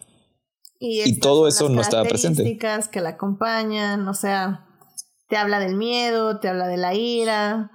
O sea, creo que eh, yo, lo que hace, creo, Yoda es como que te puedas relacionar más como persona con el concepto. O sea, no tanto de que, ah, la fantasía es el lado oscuro, es esta figura negra con un sable rojo y ya. Si veo una persona este, vestida de negro, este, con un sable rojo, ya sé que es mala. O sea, no, es, es, creo que de alguna forma como que justamente distingas en ti qué pertenece al lado oscuro. Y, y es que yo cuando estaba viendo la película, sí fue así como, wow, o sea, la verdad, eh, creo que mi amor por mi corazón de Star Wars, que estaba frío y pensé que muerto, empezó a latir de nuevo poco a poco. Que vi, vi muchísimo de, de todo esto de Yoda en, en, The Last Jedi. O sea, creo que, que Ryan Johnson entendió perfectamente este discurso que da Yoda y, y lo, lo transformó. Y de hecho, hasta me metí a Twitter porque sí tenía como muchas ideas que estaban pasando por mi cabeza. Y, y yo ponía, ¿no? Que, que lo, lo, bonito de Ryan es que tomó todas estas enseñanzas que Luke en ese momento no entendía, eh, porque al final del día era un niño, era un niño que, que no había experimentado de una forma visceral, lo voy a decir así, el miedo o el enojo o, o la ira, en ese momento solo había vivido aventuras y, y, bueno, es como justo como dice Ryan Johnson, el camino del héroe es realmente el pasaje de, de ser niña a ser adolescente, ¿no? Es el pasaje de la adolescencia. Y, creo que es muy bonito porque justamente lo vemos en este momento con Yoda, que es como las personas sabias este, y mayores que te dan este consejo porque ya han vivido lo que han vivido y saben cuáles son las consecuencias de las emociones y, las y, y de ciertas experiencias de vida. Y Yoda le dice a Luke como, o sea, esto es lo que va a pasar. Luke no lo entiende porque no las ha vivido, pero eso es lo que hace aún más potente y más interesante, no solo lo que vive con Vader al final de esta película, que ya es una experiencia extremadamente dolorosa que, que le va a poner en perspectiva todo lo que le enseña Yoda, sino finalmente también se aplica para The Last Jedi y para el mismo Luke, que, que al final el día piensa que como ya vive otras experiencias, sus lecciones viejas no sirven, cuando es todo lo contrario. No porque tu experiencia sea diferente o porque pienses que ya aprendiste la lección, no significa que esa lección te va a servir en un futuro. Y por eso me encantó. Y creo que viene mucho también este quote de de Ryan Johnson que, que tú compartiste en nuestro chat de Star Wars Sector y que también yo ya había visto en Twitter, de que es porque Ryan Johnson eligió a Yoda en lugar de Anakin, por ejemplo, de que se le apareciera este a Luke Skywalker en The Last Jedi Anakin. Dijo, no, es que no se le puede aparecer a Anakin porque Luke nunca tuvo una relación con Anakin, tuvo una relación con Vader con la figura de Vader, pero él no conoció a Anakin. Anakin es, es un ser que le contaron, pero que nunca, con el que nunca tuvo contacto. Y dice, y pues Vader no podía entregar una lección de vida a Luke. Pues porque, pues porque Vader, ¿no? porque literalmente se redimió en la última escena. Entonces, eh, Ryan Johnson pensó, pensó muy seriamente quién podía entregar y quién había sido más cercano a Luke y pues llegó a la conclusión de que tampoco había sido Obi-Wan porque Obi-Wan le enseñó como las bases pero realmente con la persona que hizo realmente un bond con la persona que le, le enseñó bien a ser un Jedi entre comillas fue Yoda Y también está como este debate entre los fans de que no sabemos muy bien cuánto tiempo pasó en Dagobah. Creo que por lo que escuché en el libro de A Certain Point of View dicen que son un par de semanas, pero realmente no sabemos. Y es que se dice que en Dagobah el tiempo puede ser relativo debido a que es un lugar con la fuerza y así. Entonces, pues, pues digamos que al menos Luke estuvo entrenando un rato con Yoda. Y, y no sé, o sea, eso me pareció súper lindo y y ahora que veo esta escena, amo más de la Jedi y, y creo que amo más también el desarrollo y, y la conclusión de el, la travesía de Luke Skywalker. Ay, pues ya, no, eso tenía que decir. Eh, estuvo muy padre. Sí, de, hecho, hecho, yo este originalmente cuando, cuando hablamos este en, en crónicas de, de, la Jedi, que tenemos como 3, 4 podcasts, yo también yo defendía, o sea, porque por eso me gustó de la Jedi, porque parece que estaba hecha para mí. O sea, todo lo, todo lo que eventualmente este acababa diciendo este Ryan Johnson, pues ya lo había dicho yo de una manera u otra. O sea, porque lo primero que me pareció es, o sea, ¿a quién pones en ese, en, en eso, en, el lugar de, de Yoda? En, en, en The Jedi, si tú necesitas enseñarle a Luke una lección. O sea, y de hecho yo si hubiera pensado que Obi-Wan era una excelente este, opción para eso. Nada más que el problema es que alguien está muerto. O sea, este, este eh, bueno, McGregor está vivo y anduvo por toda Latinoamérica hace unos meses, está con madre. Pero él no es el Obi-Wan que conoció este, que conoció Luke. O sea, si hubiera podido, si hubieran podido sacar este, el, el espíritu de, de Alec Guinness, hubiera sido un contendiente. Pero como la única opción era un moped con la voz de Frank la verdad le quedó excelente ahí. Pudieran haber hecho el tarquinazo como en como lo hicieron en no no no, no, pudieran.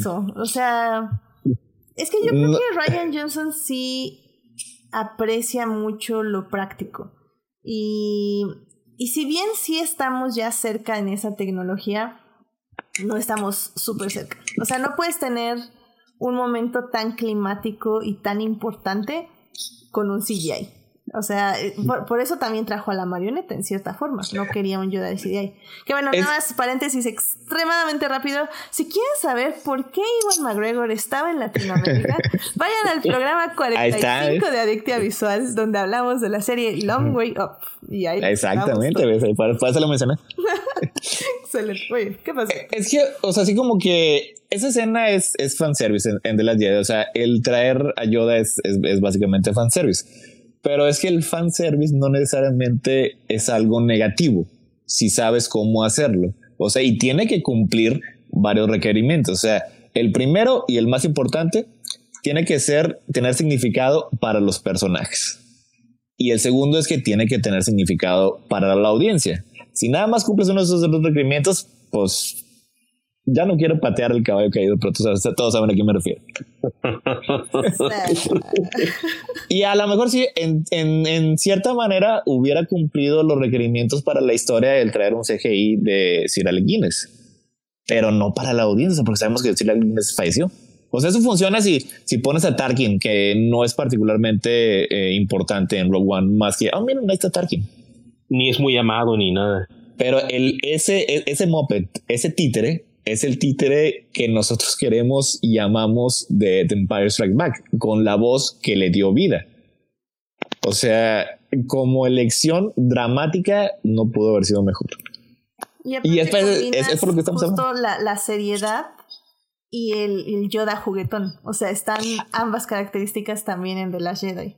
Y, es que eso es algo que, que también quería, que quería mencionar ahorita, o sea, porque cuando conocemos a Yoda, o sea, es que, es que es bien importante. Sí, ahorita ya sabemos que Yoda era un pinche chingonada para este, pelear con lightsabers y, saltaba y podía mover todo.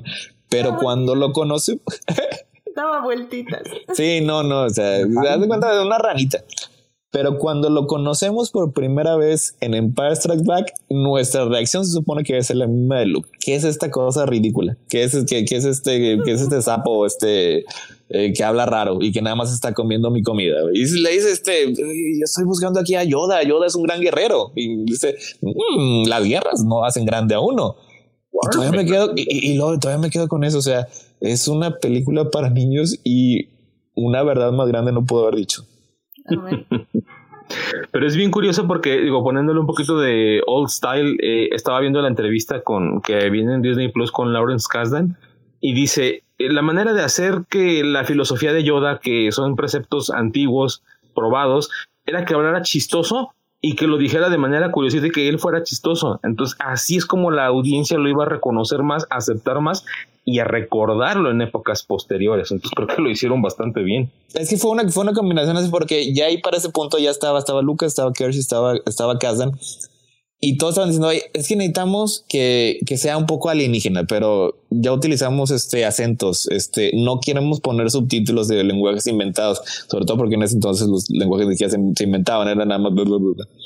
O sea, necesitamos algo curioso. leyendo subtítulos, no, pues, no menos, menos, menos, todavía. ¿Cómo vas a, cómo vas a, poner eso en una película? La, la, la cortan, la cortan. Este, entonces decidieron este, darle esa manera curiosa de hablar. Y, tanto Lucas este, le gustaba el Zen, Kers le gustaba el Zen, y Kazdan toma esas cosas y las pula. O sea, muchos de los, de, de, los conceptos que vienen están desde que George Lucas primero lo hizo los primeros drafts. O sea, desde ese entonces llamaba este, a las personas seres luminosos. Y, y, luego después llega Kazdan y les pula un poquito. además de ser luminoso, significa que no somos esta cruda materia. Y todo eso que ya está bonito lo hace mejor. O sea, lo pule. Y por eso esta película acaba resultando siendo tan exitosa, o sea, porque es lo mejor de todos los involucrados. Amén, amén, definitivamente. Y, y pues como dices, o sea, al final del día no, o sea, fue como la confusión de todo y digo que así se hace una película exitosa, o sea, todos los departamentos tienen que dar su mejor y, tener un objetivo muy claro y, y, se ve, o sea, se ve en, en, el entrenamiento, se ve justo cuando Luke entra a la cueva, que si tiene... La cueva sus miedos, que es así como, ¿what? O sea, que, que, en ese entonces yo creo que. Porque esta es una película para niños, o sea, recordemos eso. Es, toda Star Wars para niños, pero yo cuando lo vi la primera vez, ¿what? Sí, ¿no? Y pues es como, oh, la friga, y pero ¿por qué está su cara en el casco de Vader? O sea, ¿qué significa eso? Oh my god. O sea, creo que creo que no, también eso es, lo que funciona mucho en esta película porque sí está pensada en un lenguaje sencillo, pero no es un lenguaje tonto. O sea, sí sabe que su audiencia va a entender lo que se está. Bueno, ok. Hay, hay, que recordar que la audiencia no la entendió en su momento. Esta película, la, la crítica no le fue particularmente bien y yo conozco fans que la odian. Y que o sea, no sí, sí. O sea, si, si creen que lo de que los fans de Star Wars no no, eso ocurrió hace 40 años. Ya sé. ¿Qué edad tendrán? ¿65, 70? Pues sí, ya, ya gente más grande que pues no sé, se imaginaba que iba a ir a un, un, lugar distinto, distinto a la saga. Porque es una, es una, película bastante oscura. Claro, no, y que hablemos justo del plot twist, ¿no? De que al final del día mucha gente en su momento yo creo que dijo que Vader debe estar engañando a Luke. Que es eh, completamente válido pensarlo, evidentemente. Pues no, eso fue una línea de pensamiento que muchísima gente siguió durante tres años y pues no. Y e, eso es una de las cosas que más me gusta porque yo siempre decía, si puedes confiar en alguien que te diga la verdad en Star Wars, es el villano. Ya no puedo decir eso, pero bueno. No, claro que sí. Este, J.J. Abrams dijo Palpatine Rights. Este, cuando Palpatine dijo que unen será su destrucción, y sí pasó, efectivamente. De, de, de alguna manera Palpatine regresó. De alguna manera. En mi caso, mi experiencia fue bien curiosa con esta película porque yo primero vi en el 86 en el cine El regreso del Jedi. Entonces veía cosas que decía, ¿qué es esto? ¿Qué pasó aquí? ¿Qué rollo? Y cuando empezaron a ponerla muy repetitivamente junto con su documental El Imperio contraataca en un canal local de aquí de Guadalajara, sí fue de, ah, como hacer arqueología, como que sigue encontrando algo que no muchos de mis amigos saben. Entonces yo me chutaba partes de la película un día, otras partes otro, otras días una parte del documental. Y sí fue como decir, o sea, que el cine se hace de esta manera, o sea, que esto significa. y sí tuve que verla un montón de veces para entenderle. Mi, mi problema con Star Wars de la trilogía original es que efectivamente como crecí viéndola, fue así como, como que no tengo un punto exacto en mi vida donde hizo clic, ¿sabes?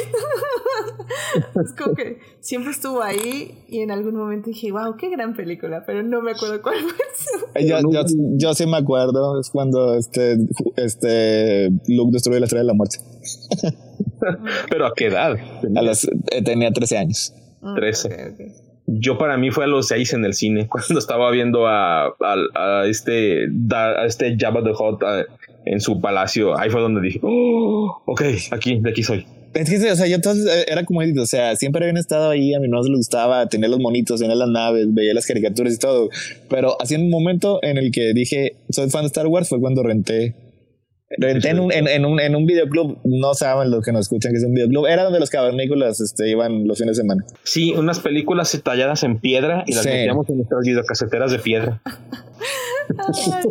recuerdo vagamente este, esas épocas, muy, muy vagamente, pero sí, Pero antes, porque si hablamos de eso, digo que no hay que hablar de eso porque ya hay que ir al tema, pero este, para mí sí fue entonces a Phantom Menace la, la carrera de, de los pods. Para mí fue no, ya, esto es mío.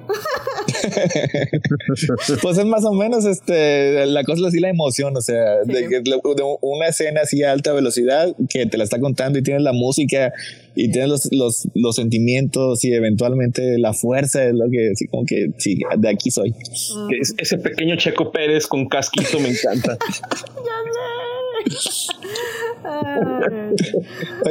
Antes de, de llegar al twist, bueno, es parte de la llegada al twist, eh, la escena cuando congelan a Han Solo. Esa oh, escena. Buenísima. Es, la, es una de las que se ha aventado el, el diorama de este Adolfo es, es, una, es una maravilla, o sea, y es, es una muestra de lo que usted estaba diciendo, o sea, Edith, de cómo para hacer una película todos tienen que eh, ponerlo mejor, o sea, porque se le habían entregado el, a, a Kers el, el guion, pero no le había gustado cómo, cómo quedaba, o sea, porque no sabía por qué estaban ahí los personajes, o sea, qué era lo que estaban sintiendo, o sea, cuál era el punto. Y empezó a hablar con, con toda la gente del cast, o sea, primero con, con Harrison, con Ford, porque el, el diario, el, el, diálogo original era algo así como que I love you. Y, y Han Solo le, le, respondía, este, You remember that because I'll be back. Una cosa así. Y no le había gustado. O sea, no le gustaba Kers y, y pasó horas y horas y hablando con Harrison hasta que sugirió, pues este, mejor nada más digo I know. Y, ah, bueno, también tachó todo lo demás del, del, del diálogo en el guion y nada más puso I know. Este, y luego después fue con, con Carrie, fue con Billy D. Williams, para que todos determinaran o sea, exactamente qué estaba ocurriendo en esa escena y se nota, o sea, porque yo creo que es una de las escenas más complejas que tienen las películas. O sea, están ocurriendo muchas cosas en lo que son los 5 o 10 minutos. Sí, son, son muchas cosas y muchas emociones, evidentemente. Y, y creo que al final del día sí se sienten las apuestas altas, ¿no? O sea, se siente este personaje que acabas de conocer, Lando. Sabes que no es malo, malo, pero también sabes que no es bueno. Eh, tiene esta dualidad súper interesante que es como, como, bueno, que ya luego entenderíamos como esta, pues está, eh, cómo llegaba justo el imperio y se apoderaba de los planetas, era exactamente así. Eh, tienes a Leia que tiene estos sentimientos por Han, que sí ya los mostró, pero al mismo tiempo no. Tienes a Han, que igual, exactamente lo mismo. Eh, y, y, sabes que Vader está buscando a Luke, sabes que Luke va para allá. Pero, y, sabes que, Vader es invencible. Lo, lo viste rechazar disparos directos de Han solo. Dices, no, ¿cómo ganan? Imposible. Sí, ¿no? Y bueno, y deja eso, también tiene a los 50 Stormtroopers y tiene a este escenario raro y, o sea, está, está muy cañón y, y, como dice, y al final del día, sabes que a, Han lo torturan nada más por torturarlo para que llegue Luke.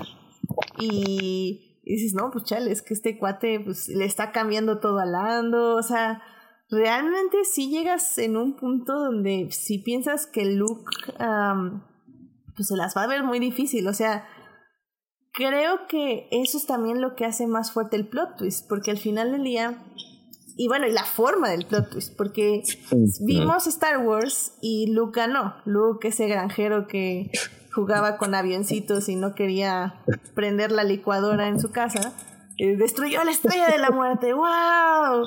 Eh, no es un Mary Sue para nada. Entonces, este, eh, y, justo aquí dices, bueno, ok, voy a ver esta, esta historia, obviamente va a salvar a Han y a Leia, eh, ya lo entrenó un duende verde. Ya lo entrenó un duende verde, va a poner a volar cositas y todos van a ser felices para siempre y ¡boom! ¡Damn! ¿What? Este, no solo Vader le empieza a aventar literalmente cajas y le pegan una y otra vez porque el inútil no puede pegarles con su sable, lo saca volando por un ventilador, le corta la mano y ¡bam! le dice yo soy tu padre. Y Luke se avienta como un salto suicida y tú, ¿What the fuck is happening? Lo destruyó física y moralmente, todo. Exacto. Creo que es, es, importante de Fire. E, es, e, e, es, la, la, carga emocional que él tiene, que tiene el plot, o sea, porque es lo peor que le pueden haber dicho a Luke en ese momento. O sea, él tenía idealizado a su papá, quería ser un Jedi con su papá, o sea, todo su entrenamiento a ese punto era porque quería ser como su papá. O sea, y en este punto le revelan que su papá está vivo y que no nada más está vivo, o sea, sino que es la personificación de la maldad en toda la galaxia. Y tiene que matar a su papá. O sea, es, eh, es completamente descorazonador. O sea, es horrible. Y toda esa escena, o sea, desde, desde que llega este, a, la, cámara de, de, enfriamiento, o sea, y está la fotografía bien hermosa de esa escena, o sea, que se la voló, se voló la barra, lo está esperando este Vader y poco a poco enciende el, láser muy lentamente. Y en ese entonces, pues, el láser no daba luz porque, bueno. Pero la cosa es que, la cosa es que se ve muy bonito. Y mira, yo, yo pensé que las peleas se, se iban a sentir más lentas, pero no, digo, estas películas las vi igual el año pasado. Y, y siento que no se sienten mal. O sea, obviamente no son el, el, este, el girar de sables a 50 kilómetros por hora de las precuelas. Pero, pero no se sienten mal las peleas tampoco, ¿eh? O sea. Yo tengo muchos issues con la mayoría de las peleas porque me gustan mucho. Yo necesito que Star Wars tenga peleas de sables, pero la verdad sí las critico, las, las critico mucho. Y esta de Empire Strike Back se me hace que es de la mejor coreografiada porque tiene una historia. O sea, tiene un inicio, tiene un desarrollo y tiene un clímax. Y es un clímax que se siente natural, no... Se acabó Anakin, tengo el terreno alto. Ok. También Darth Maul y de qué le sirvió. Ah, pero es que, es que Darth Maul subestimó a nuestro y Anakin subestimó a Obi-Wan. O sea, todo mundo, mira, quien subestima a Obi-Wan pierde. es la elección de Star Wars. O sea, ya, ya que se acabó Anakin, tengo el Obi-Wan. Exactamente. y si me destruyen seré más poderoso de lo que jamás imaginaste. Y boom. Adolfo, no sé tú, pero ¿cómo sentiste este final? Porque al final eh, es, un pesimista, pero pero tiene esa marca de Star Wars de al final dejarte con esperanza, que es muy raro, pero que lo logra. Lo logra en dos películas y una, una es esta. Para mí fue bien extraño porque como les comenté, yo vi esta película en partes, no sabía exactamente por qué terminaba así.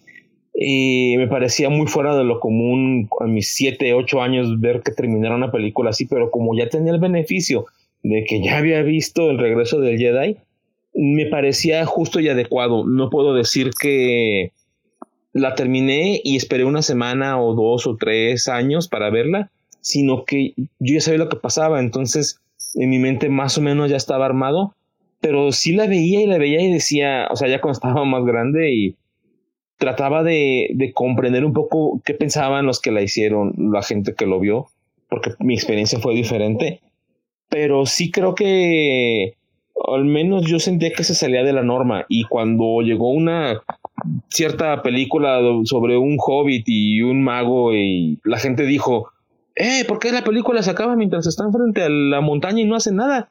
Yo decía, ah, ya sé cómo son estas cosas, o sea, ya, ya sé cuando llegas a un nudo de la historia que tienes que terminar, porque naturalmente lo exige la historia, y no me confundo, no nada, porque ya pasé por allí, y creo que es parte de lo genial de esta película, que es un medio que se supone que es una parte donde no pasa nada, pero pues, se siente que pasó mucho. Es que es muy importante en esto y es una, es una lección que, que Kurz dijo en varias entrevistas y que el mismo ya mencionado Peter Jackson se lo, eh, lo supo y lo aplicó muy bien tres veces y se le olvidó las otras tres, pero el punto es que como quiera una película, aunque sea la, en la parte media de la historia, tiene que tener una estructura, tiene que tener un desarrollo y tiene que tener un clímax. Si no bien, si bien por eh, motivos forzosos no puede ser el clímax de la trama, de la historia, tiene que haber un clímax emocional. O sea, los personajes tienen que tener este, un desarrollo emocional, tienen que tener una catarsis para que se sienta completa. Porque si no se siente, o sea, aunque aquí estemos de snob eh, hablando de, oh, sí, la estructura de tres actos y de cinco actos y tiene que tener, como quiera las audiencias instintivamente reaccionan a ello. O sea, y se siente con una película, pues no tienen esas características. Y Empire Strikes Back la tiene. Sí, la tiene y, la realiza creo que de manera súper eficiente.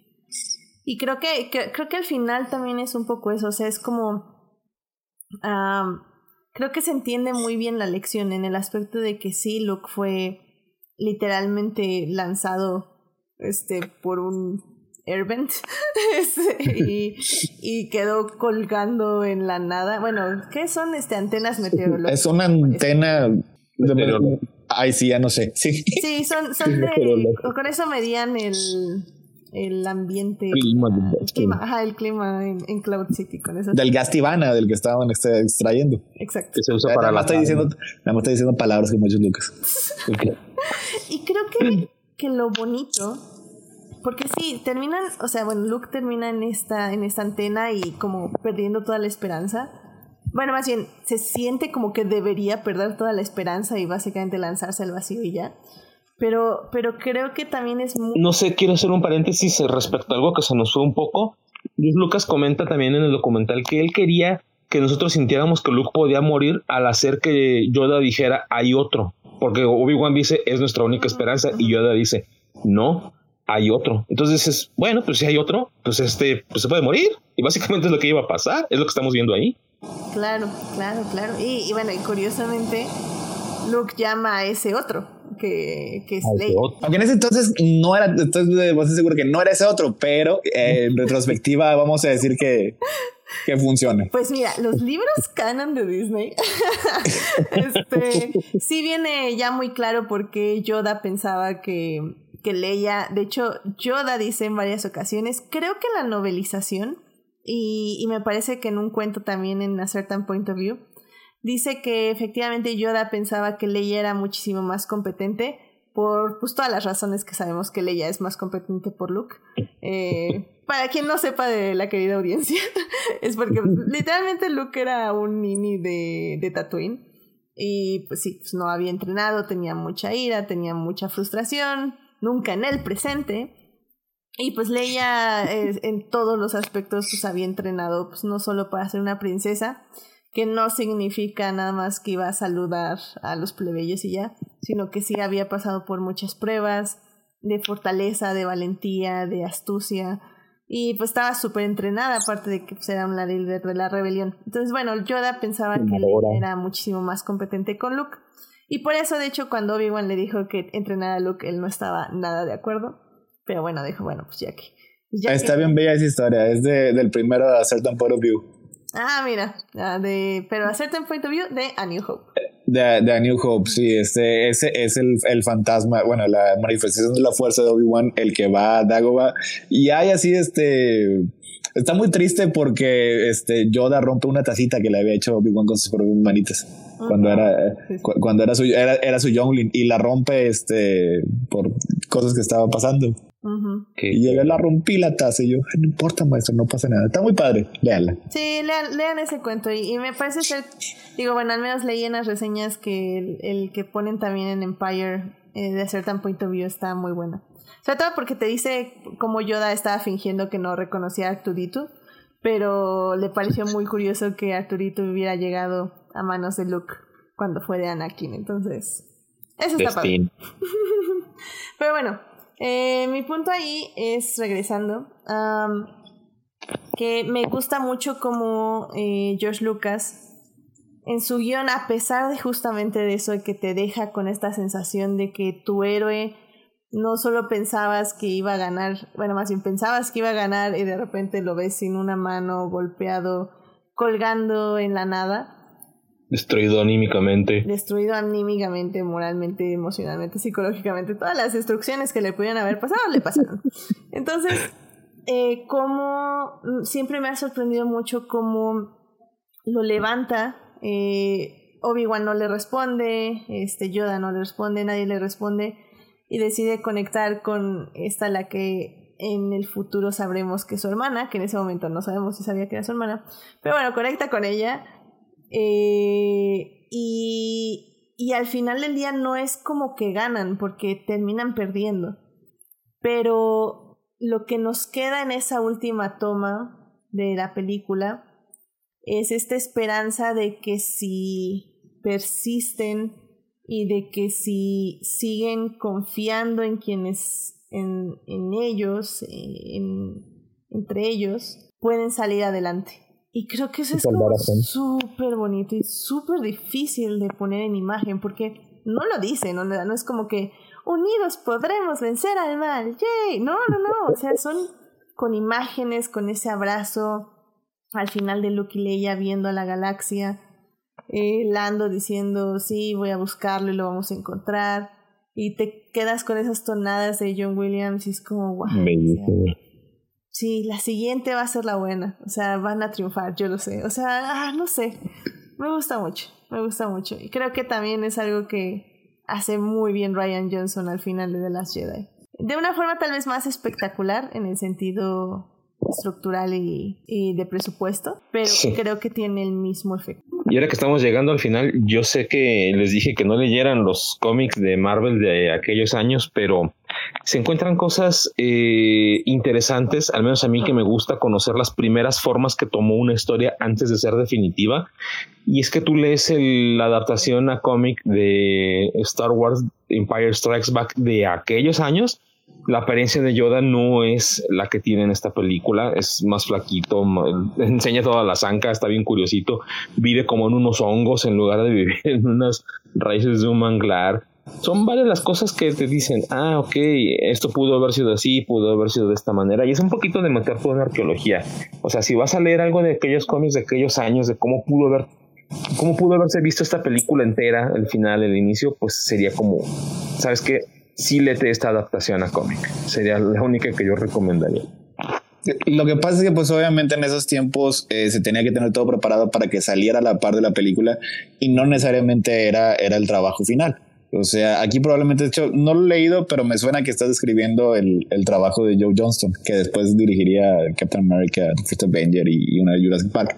Pero entonces trabajaba en, en Ah, y, así, y así, y así es, así es como, como era lo que era el, el, diseño, el diseño principal que ya aprobó George Lucas. Ya después se lo pasan a, Stuart Freeborn y él es el que le pone algo de Albert Einstein y un poco de, del mismo. Googleen a Stuart Freeborn, es Yoda. Es el, un, un, viejito acá bien adorable. Los ves, sí, son los mismos ojos idénticos. Sí, esa es la, la, forma primitiva que tuvo la historia y sí, sí, sí, sí, es parte de lo que a mí me, me llama la atención de, de Star Wars, este, cómo pudo haber sido. Sí, creo que es un gran ejercicio, digo, también es, es un poco por lo que nos gusta ver el, el, el, arte y, y, justo los guiones, es como, um, ¿cómo se dice? Como ver el proceso, ¿no? Del proceso creativo, lo que pudo haber sido, lo que no pudo haber sido, lo que nos pudo haber gustado más o no es, está padre. Es, es muy interesante. Sí, tienes toda la razón. Y este, o sea, todo el, el, cómo se hizo Star Wars, yo creo que sobre todo las originales, es, es muy interesante. O sea, porque sí, sí batallaron mucho, tuvieron que crear nuevas tecnologías para plasmar todo esto en pantalla. Y pues se, se enfrentaban a los elementos, o sea, las tormentas de nieve, tormentas de arena, eh, Kubrick quemó un set y luego donde filmábamos, todo eso les pasaba a los pobres muchachos de, de Lucasfilm. sí. Ay, bueno, pues este, yo creo que ya vamos a terminar esta segunda parte. Que digo, no me apuro mucho porque Star Wars, como saben, eh, tiene, tiene puede durar tres horas. Tiene un waiver, sí. Sí, sí, Star Wars no, no, no, no me presiona definitivamente. Eh, nada más antes de pasar a la siguiente sección, eh, Juan Pablo está aquí en el chat, saludos. Este, saludos, Juan Pablo. Que, que bueno, eh, cuando estábamos hablando de cuando Luke llega a... Ay, se me acaba de ir el nombre. ¿Dagobah Hot? No, Cloud, Cloud City. Eh, Bespin. Ah. Ajá, Bespin. Eh, dice que ahí es donde sale el tipo con la máquina de helados, efectivamente. Ahí es cuando está Lando les dice a la gente que evacúen porque llegó el, imperio. el tipo con la máquina de helados que eh, Dave Filoni y John Favreau ya hicieron parte del canon, canon, canon. Y ya nos dijeron que básicamente es como una este, no es una alcancía, ¿cómo se Es una, caja, fuerte. Caja fuerte, efectivamente. ¿Cómo se llama? A ver, ¿que alguien, ¿alguien recuerda? Ay, esto no me acuerdo. Yo no he visto Mandalorian segunda temporada. No, es, pero de la primera. es la ah, la caja en la que llevan el dinero del Beskar. Sí. No, no me acuerdo. A ver si alguien en el chat, una, una trivia para el chat. Yo creo que lo vas a tener que decir, pero digo, no, no les tengo mal fe al chat, pero pues la verdad. Bueno, lo pueden buscar. No, no, sí confío en el chat. Pueden, pueden hacer trampa, no se preocupen. Muy bien. Pues vámonos ya rápidamente a la tercera parte para ya empezar a concluir este podcast. Así que vámonos para allá.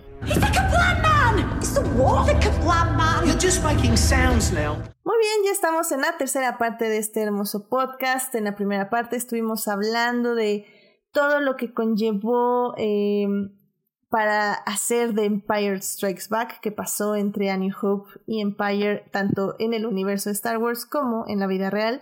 En la segunda parte estuvimos hablando de la película, pues básicamente pues, sección por sección. y bueno, pues ya en esta parte pues vamos a empezar a hablar justamente del legado de, de Empire, que la verdad lo estuvimos diciendo un poco eh, en la segunda sección, porque yo creo que sí eh, Ryan Johnson se basó muchísimo en esta película para hacer de las Jedi. De hecho, en un inicio, en los meses que empezó el, el discurso, el debate, sí, sí, yo sí la comparé mucho con Empire eh, de las Jedi. Porque obviamente tenía los mismos temas, tenía el misma, la misma estructura, en el aspecto que era una película donde los héroes, la heroína, eh, en el caso de las Jedi, eh, terminan mal, o sea, terminan eh, perdiendo contra el, mal, perdiendo contra, bueno, no el mal, perdiendo contra sus antagonistas, en cierta forma, y terminan de una forma u otra sintiendo esperanza en que si se unen y de que si siguen en equipo van a poder vencer eventualmente sus temores y sus obstáculos, ¿no? Y, y bueno, al final del día creo que ese es como uno de los legados más importantes de Empire.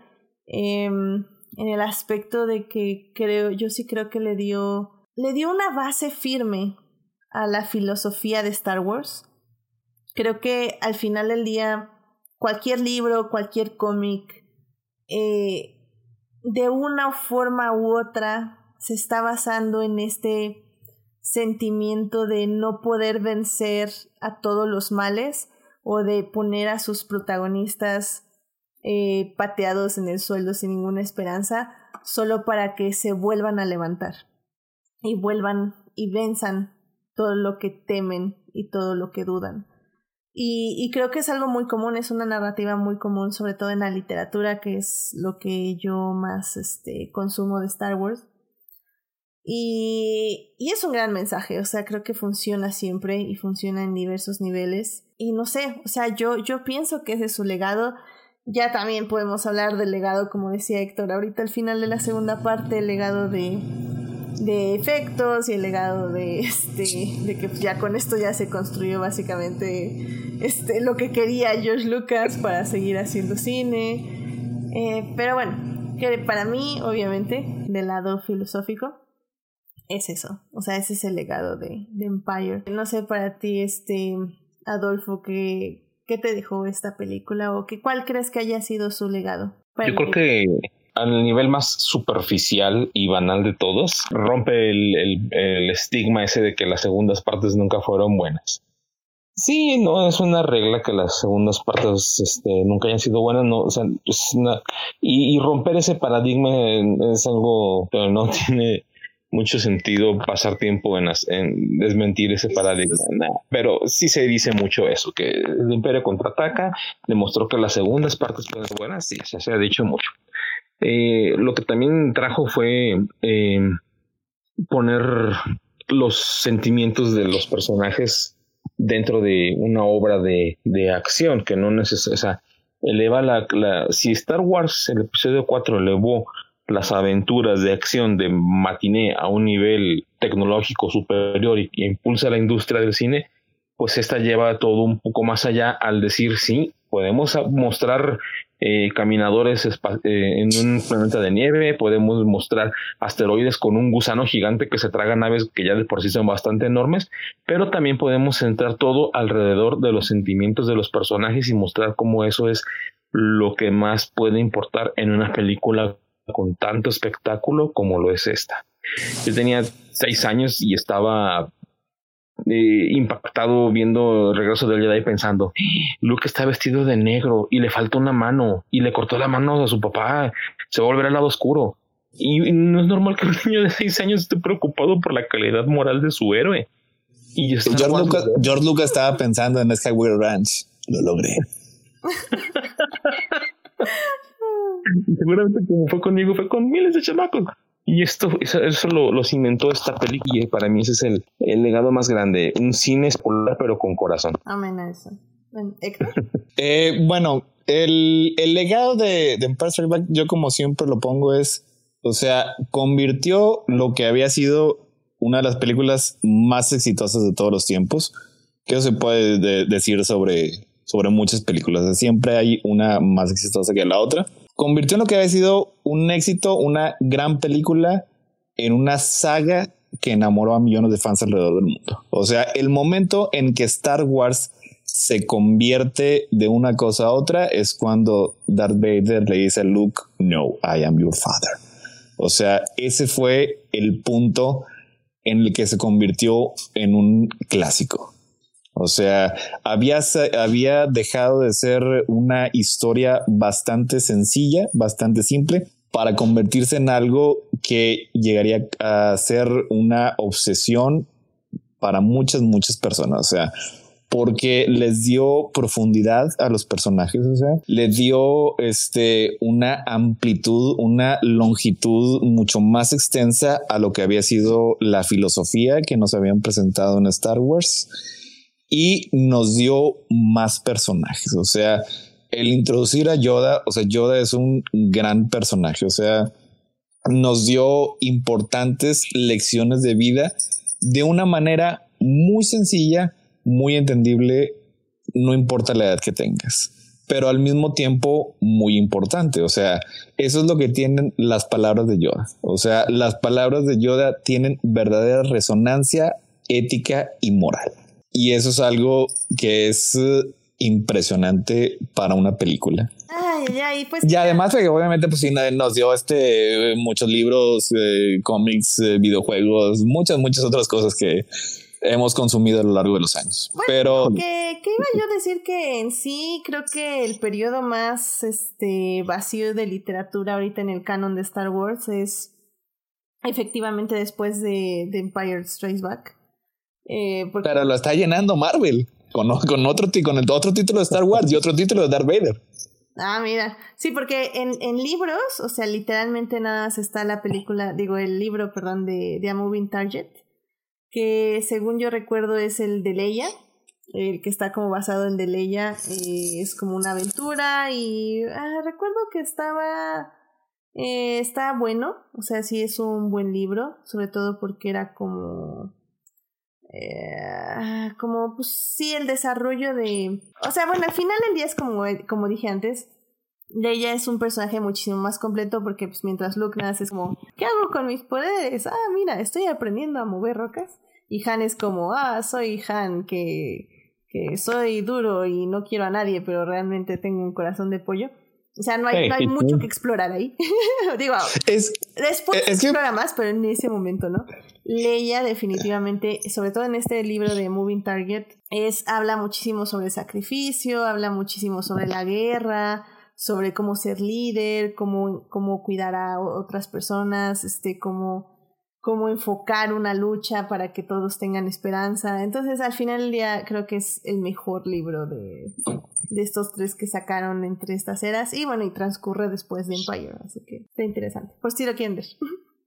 Es eso, por ejemplo, con Lea, yo siempre he dicho que es de los tres personajes principales el que menos crecimiento tiene en las tres películas, porque no lo necesita. Desde la primera vez que la vimos es maravilloso. O sea, es, es, es genial.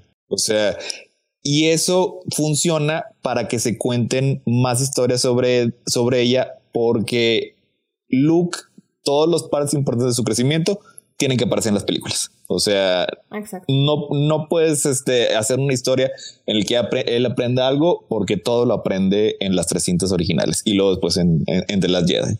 Y eso sí lo restringe un poco creativamente lo que ocurre. La otra es que si bien el periodo entre una y otra película no es este los dos segundos de The Force Awakens y de las Jedi, sí se supone que pasó muy poco tiempo entre Empire Strikes Back y The Return of the Jedi para que tengan muchas, muchas aventuras.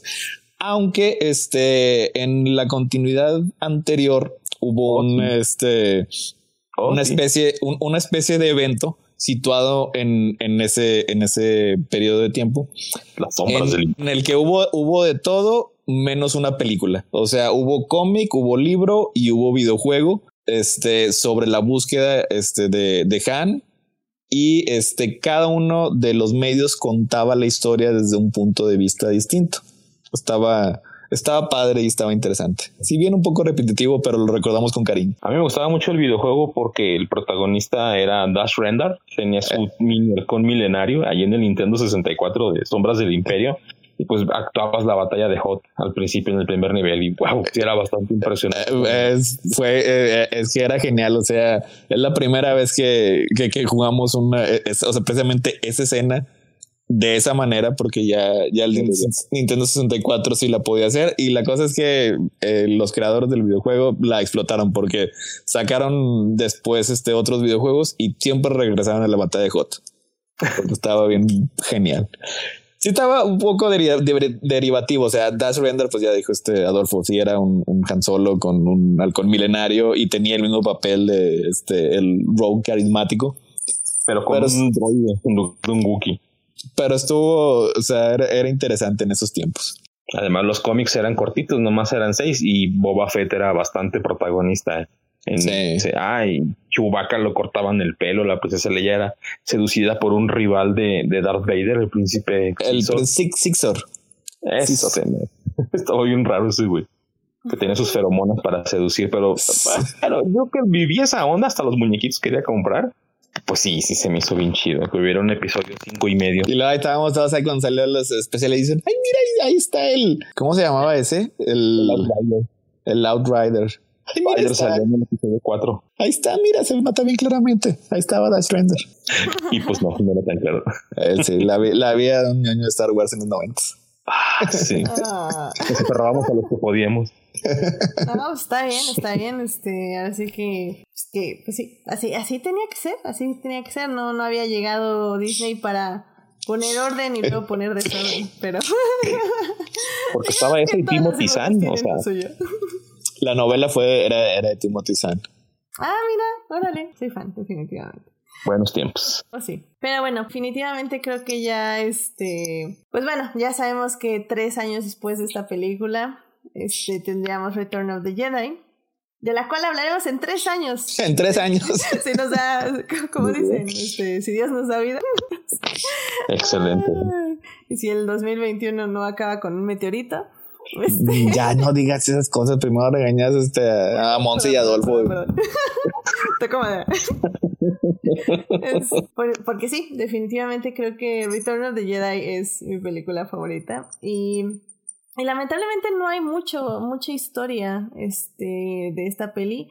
Y como digo, en literatura actual, canon, tampoco hay nada. O sea, literalmente es este moving target y pasamos directo a las novelizaciones, que si no mal recuerdo tampoco fui fan. Así que, que no, no hay ya mucho de esta época de Star Wars. Un poco porque, pues como dice Héctor, ya está como todo en las películas. Y pues sí. Un poco de videojuegos, ¿no? Como Rogue Squadron y este y Jedi Knight estaban basados más o menos en esta época, ¿no? Según recuerdo. Eh, así como que vagamente en, en, lo que son los tres años y medio de la rebelión, cuatro años que duró. O sea, originalmente se suponía que pasaban tres años entre Star Wars y Empire y seis meses entre, entre Empire y Return. Sí, que de hecho, se me súper me olvidó. Eh, uno de mis libros favoritos de Star Wars es Los Stars, escrito por Claudia Gray, si no mal recuerdo. Eh, a mí me gustó mucho el manga de ese. Ufa, no, bueno, es que la historia es increíble. No vi el manga, mira, no, no lo busqué, pero lo, lo voy a buscar porque me encanta el libro, me encanta, me encanta, me encanta. Y, y Los Stars tiene muchos eventos que que este eh, se entrelazan. Se entrelazan, gracias. Se entrelazan entre, entre las películas. Y sobre todo todo lo que tiene que ver con Darth Vader, una de sus personajes está ahí en, el Executor, si no mal recuerdo. El Executor era el, el Superstar, Superstar Destroyer de, de, Vader. Entonces e, ella está ahí, entonces te pone como todo su punto de vista de todo lo que está pasando, mientras Darth Vader busca a Luke o está destruyendo planetas o, o pues ya saben, está haciendo cosas de Darth Vader. Y, y ese libro te da muchísima, mm, o sea, está muy padre, está muy, muy padre. Y creo que es como la recomendación más grande que les doy de la trilogía original. Sobre todo porque es young adult, entonces también es muy amigable para cualquier tipo de lector. Y, y pues ya, vayan a ver los Stars. Y les da también punto de vista, como digo, de tanto del imperio como de la rebelión. Y termina justo donde estamos empezando el Mandalorian. Entonces está interesante en ese aspecto también. Bueno, creo yo. De Mandalorian ya pasó lo de Yaku. No sí. ¿Sí? Sí. Ah, Sí, porque lo de Yaku es eh, mm, casi después, como. Mm, Según como dos años o un año después. No es un año, es un año después de la segunda explosión, la segunda destrucción de la segunda estrella de la muerte. la segunda destrucción, sí. Bueno, eso. es muy tarde. este, ah, Sí, entonces según yo es un año después, Yaku. Y Mandalorian es como cinco años después de eso. Así que sí. Eh, cinco años después, sí. Ajá, sí, ok. Ok, entonces sí, pues perfecto. Eh, ven, eh, leen los Stars y termina cinco años antes de. No, cuatro años antes de Mandalorian. Entonces, yay.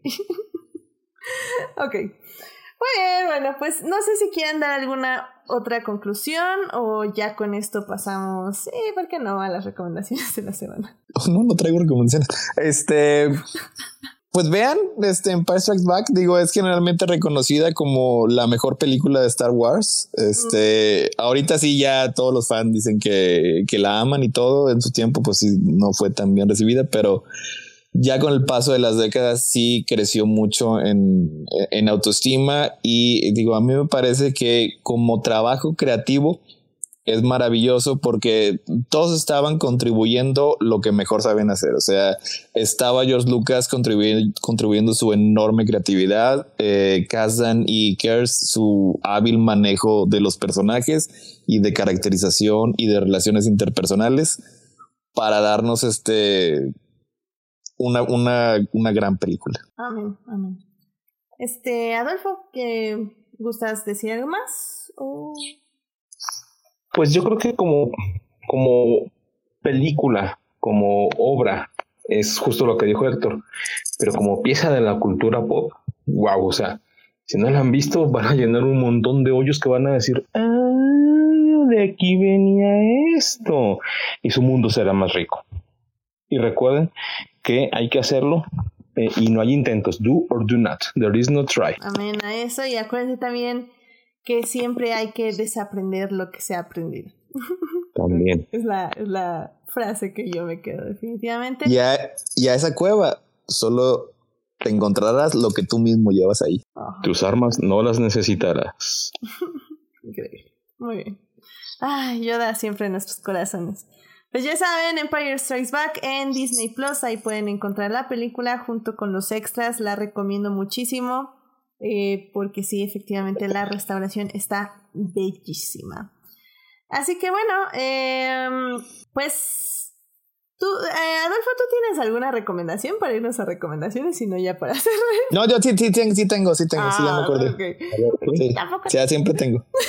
ok, vale, entonces vámonos a recomendaciones de la semana. I love movies. Gosh, I love movies. Muy bien, pues ya estamos aquí en las recomendaciones de la semana. Eh, Adolfo, no sé si tengas algo que compartirle al público. Mm, fíjate que yo generalmente veo material viejo, porque no, no me meto mucho en material nuevo. Y lo más reciente que he visto es Flash y Supergirl del año pasado y este y cosas como Futurama. Entonces creo que no tengo ninguna recomendación moderna. Desafortunadamente. No, no importa, pero bueno. ¿Puedes eh, recomendar este puede- Futurama? sí. Me encanta Futurama. Eh, Yo eh, había visto muy pocos episodios y me da gusto hasta cierto punto que no abusen de las cosas de Star Wars, pero es divertidísimo ver cómo los policías en el mundo de Futurama sables de luz y los utilizan de macanas en lugar de para cortar cosas. Entonces, lo que usan de Star Wars eh, es maravilloso en Futurama. Yo, yo sí les recomiendo. No hay mucho de Star Wars, pero lo que hay es increíble. Excelente. ¿Y dónde la estás viendo, por cierto? Ah, compré DVDs en, en Amazon, básicamente. Ok. Tengo, tengo ya cuatro de las de los ocho volúmenes y este, pues ahí estoy a la cacería de, de los demás. Muy bien, porque entonces creo que al, al querido público le diré que en medios alternativos, o evidentemente váyanse a comprar sus DVDs, porque sí, creo que es, es de Fox, ¿no? Futurama. Sí, es de hay, Fox, sí. Hay planes de que todo esto se vaya a un nuevo servicio de Disney Star, pero son solo rumores. Por el momento solo tendrá que ser en medios alternativos. Sí, O no, la verdad, Futurama, eh, no. pero, Nunca, nunca pero le bueno, entraste. inténtenlo, querido público, lo- se los recomienda Adolfo. Ok. Muy bien, Héctor, ¿a ti qué te gustaría recomendarle al público? Sí, este, bueno, estamos ahorita muy tristes porque este anunciaron que ya nos cancelaron el, el reboot, el remake de Pato Aventuras de DuckTales. No. Y la verdad está bien padre. O sea, es una reimaginación moderna. Tiene la voz original de, de Scrooge McDuck.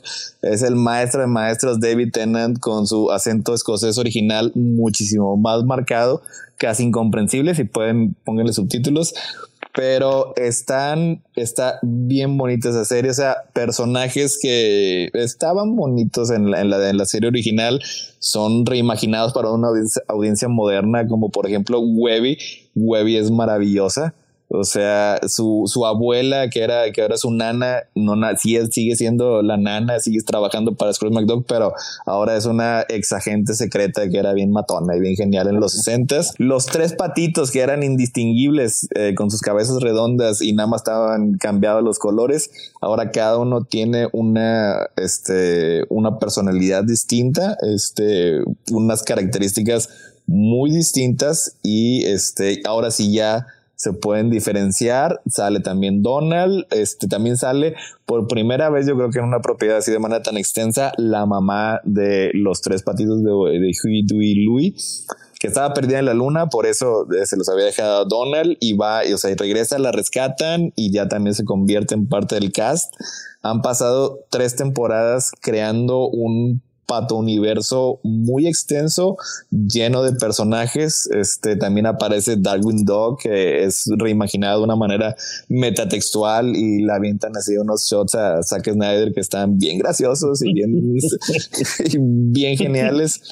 Esa serie es, es pura magia de principio a fin. O sea, son tres temporadas, son las únicas tres temporadas este, que va a haber, a menos de que aquí se inicie el movimiento hashtag Save DuckTales.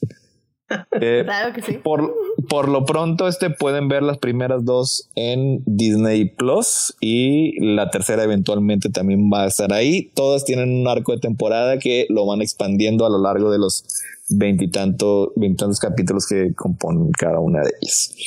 Y en la tercera se supone que sale Daisy, ¿verdad? En la tercera introducen a Daisy, seguramente este y le van a expandir más el personaje. Igual también es una reimaginación muy moderna, este, muy agradable. O sea, son, son aventuras en la serie, tiene, tiene comedia, tiene también acción, mm, está la animación, el arte es bien hermoso. O sea, aparecen, parecen dibujos, dibujos como, como de cómic, es animación en 2D bien preciosa. Hasta se ve el entramado, ¿no? De... Sí, el, el color, el, el, el, dot matrix que, que, que se utilizaba en, en, ese tipo de publicaciones, este, está muy, muy recomendable. Y una rápida, ya para, para, que sea una, una este, personal y una acorde, un acorde al tema, los tres volúmenes de Darth Vader eh, publicados por, por Marvel Comics. Tenemos el primero que es con Jason Aaron este, y Salvador La Roca, que es el que mencioné, eh, está situado entre Star Wars y Empire, de todo lo que tiene que hacer este Darth Vader, todos los obstáculos que le pone este el emperador para recuperar su posición después de el pequeño incidente de la primera estrella de la muerte. Está el segundo volumen, que es de Charles Soule. Ese está situado inmediatamente después de Revenge of the Sith. Así que ahí es como, como va creciendo en su maldad. Está más metafórico, está más filosófico ahí también tiene que, que, llegar a, a, reconciliar lo que son sus dos partes. Y el tercero, que es el más reciente, todavía está en curso, es eh, escrito por Greg Pak y ese es, se sitúa después de Empire Strikes Back. Y aparecen las Handmaidens. Ah, sí, ya nunca lo sé. Oh. Voy a volverlo a buscar. sí me estaba gustando. o sea, Handmaiden es como Mara Jade. No. La, eh, la de Padme. Ajá, son como ah, las ah, los señuelos, okay. de Padme. Las, las, las handmaidens este, se encuentra con Sabe y dice, Padme. Pero no, era Padme, era Sabe. oh. Después de eso, Héctor me los dejó de mandar y ya no sé. y me acabo de acordar que existían en este momento. Muy bien. Ahí para que chequen sus, los tres volúmenes. Este, lo que ha publicado Marvel de Darth Vader ha estado muy, muy padre y muy consistente en su alta calidad. Acuerdo 100%. No sé por qué, yo también los he leído y sí, son muy buenos. Has leído más cómics de los que imaginabas. La verdad es que sí, todos son los No, nada más House of no. Muchos cómics. en fin. Ay, muy bien, pues eh, yo les quiero recomendar. Eh, la, ah, bueno, yo les quiero recomendar la película de Mank que salió en Netflix. Es la película dirigida por David Fincher. Sí, sí, sí. Que realmente la recomiendo solo a las personas que les guste el cine con vinito, este, con sombrero de copa.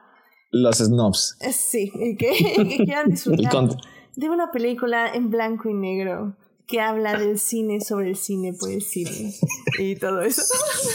No, no creo que sea lo mejor de David Fincher, sinceramente, como muchas personas han dicho. Eh, pero creo que la quería hacer, tenía muchas ganas de hacerla, le puso mucho corazón y cariño y se nota con que está cuidada. Entonces, si no tiene nada más que ver, creo que es, es está padre porque habla justamente de, de la historia de Hollywood y un poco de, de cómo funcionaban, funcionaban las películas en ese entonces, que bueno, también en cierta forma siguen funcionando así.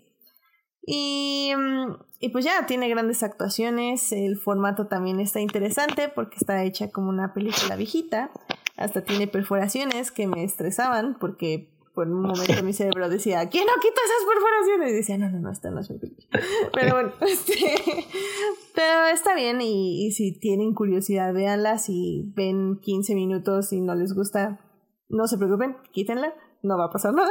Este, pero pues échenle un ojo si tienen la oportunidad. Eh, Mank en Netflix. Así que ahí está mi recomendación. Muchas gracias. Muy bien, este, con eso llegamos al final de este hermoso programa.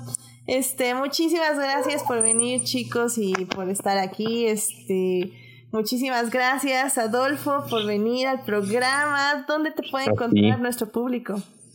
Pues mira, yo tengo un Twitter que básicamente retuitea lo que pongo en Instagram y en Facebook, que es Ayamadolfo Ábalos. Mi Instagram es igual, Ayamadolfo Ábalos, y pues, pues en Facebook nada más ahí sí. Y creo que no, no me van a encontrar muy fácil. Mejor síganme a través de esos dos medios si quieren ver mis dioramas y, y los otros podcasts en los que he estado contigo, también los tengo en mi Instagram. Mira, efectivamente, ya te encontré en Twitter. Ya te estoy siguiendo. Perfecto, perfecto. Excelente, muchísimas gracias y muchísimas gracias por venir. Héctor, muchísimas gracias por venir. ¿Dónde te puede encontrar nuestro público? Muchas gracias por invitarme. Ya sabes que aquí siempre estamos dispuestos. Y eh, pues me pueden encontrar en Crónicas del Multiverso, un podcast donde discutimos sobre todo y nos gritamos, pero al final eh, tenemos siempre en la mente que la lección más importante son los amigos que hacemos en el camino. Este nos pueden, este, nos pueden escuchar los martes y los domingos a las nueve y media con nuestros especiales y nuestra edición regular entre jueves y viernes por ahí de las 12 de la madrugada. Estamos en vivo en YouTube, eh, en Crónicas nos pueden buscar en Crónicas Multiverso o en Facebook, este, ahí también estamos y en iTunes, Spotify, en todas las plataformas para que nos, eh, para acompañarlos mientras están, pues no en el tráfico porque van a estar encerrados en sus casas. haciendo, haciendo los deberes domésticos. Así es. También. Muy bien, y pues ya saben, a mí me pueden encontrar en HT Idea, donde no. Esta vez no hablo cada vez menos de Star Wars porque eh, hay un movimiento en el fandom donde vamos a celebrar los tres años de las Jedi. Entonces, básicamente voy a estar posteando demasiadas cosas de las Jedi, sobre todo la siguiente semana que ya se hizo todo un evento donde todos los días vamos a estar recordando diferentes aspectos de la película y del director de Ryan Johnson. Así que sí, ahora sí, Star Wars Full en mi Twitter y obviamente la última carrera de la Fórmula 1 este domingo en Abu Dhabi. Así que eso va, a pasar, va a pasar, así que acompáñenme en mi... La intensidad llega hasta 11. Exactamente, intensidad. que va a terminar obviamente en un live tweet de The Last Jedi, así que el, el domingo o sábado 19, me parece. Ahí, ahí luego les aviso, va a estar padre, va a estar padre. así que bueno. Em, recuerden también que me encuentran en los crossovers de podcast aquí con crónicas de... Uh, sí, porque se, se, niega a aceptar que es de miembro regular. Está bien, está bueno. XD. Eh, bueno, ¿dónde voy a hablar de lo que no me dejo hablar aquí?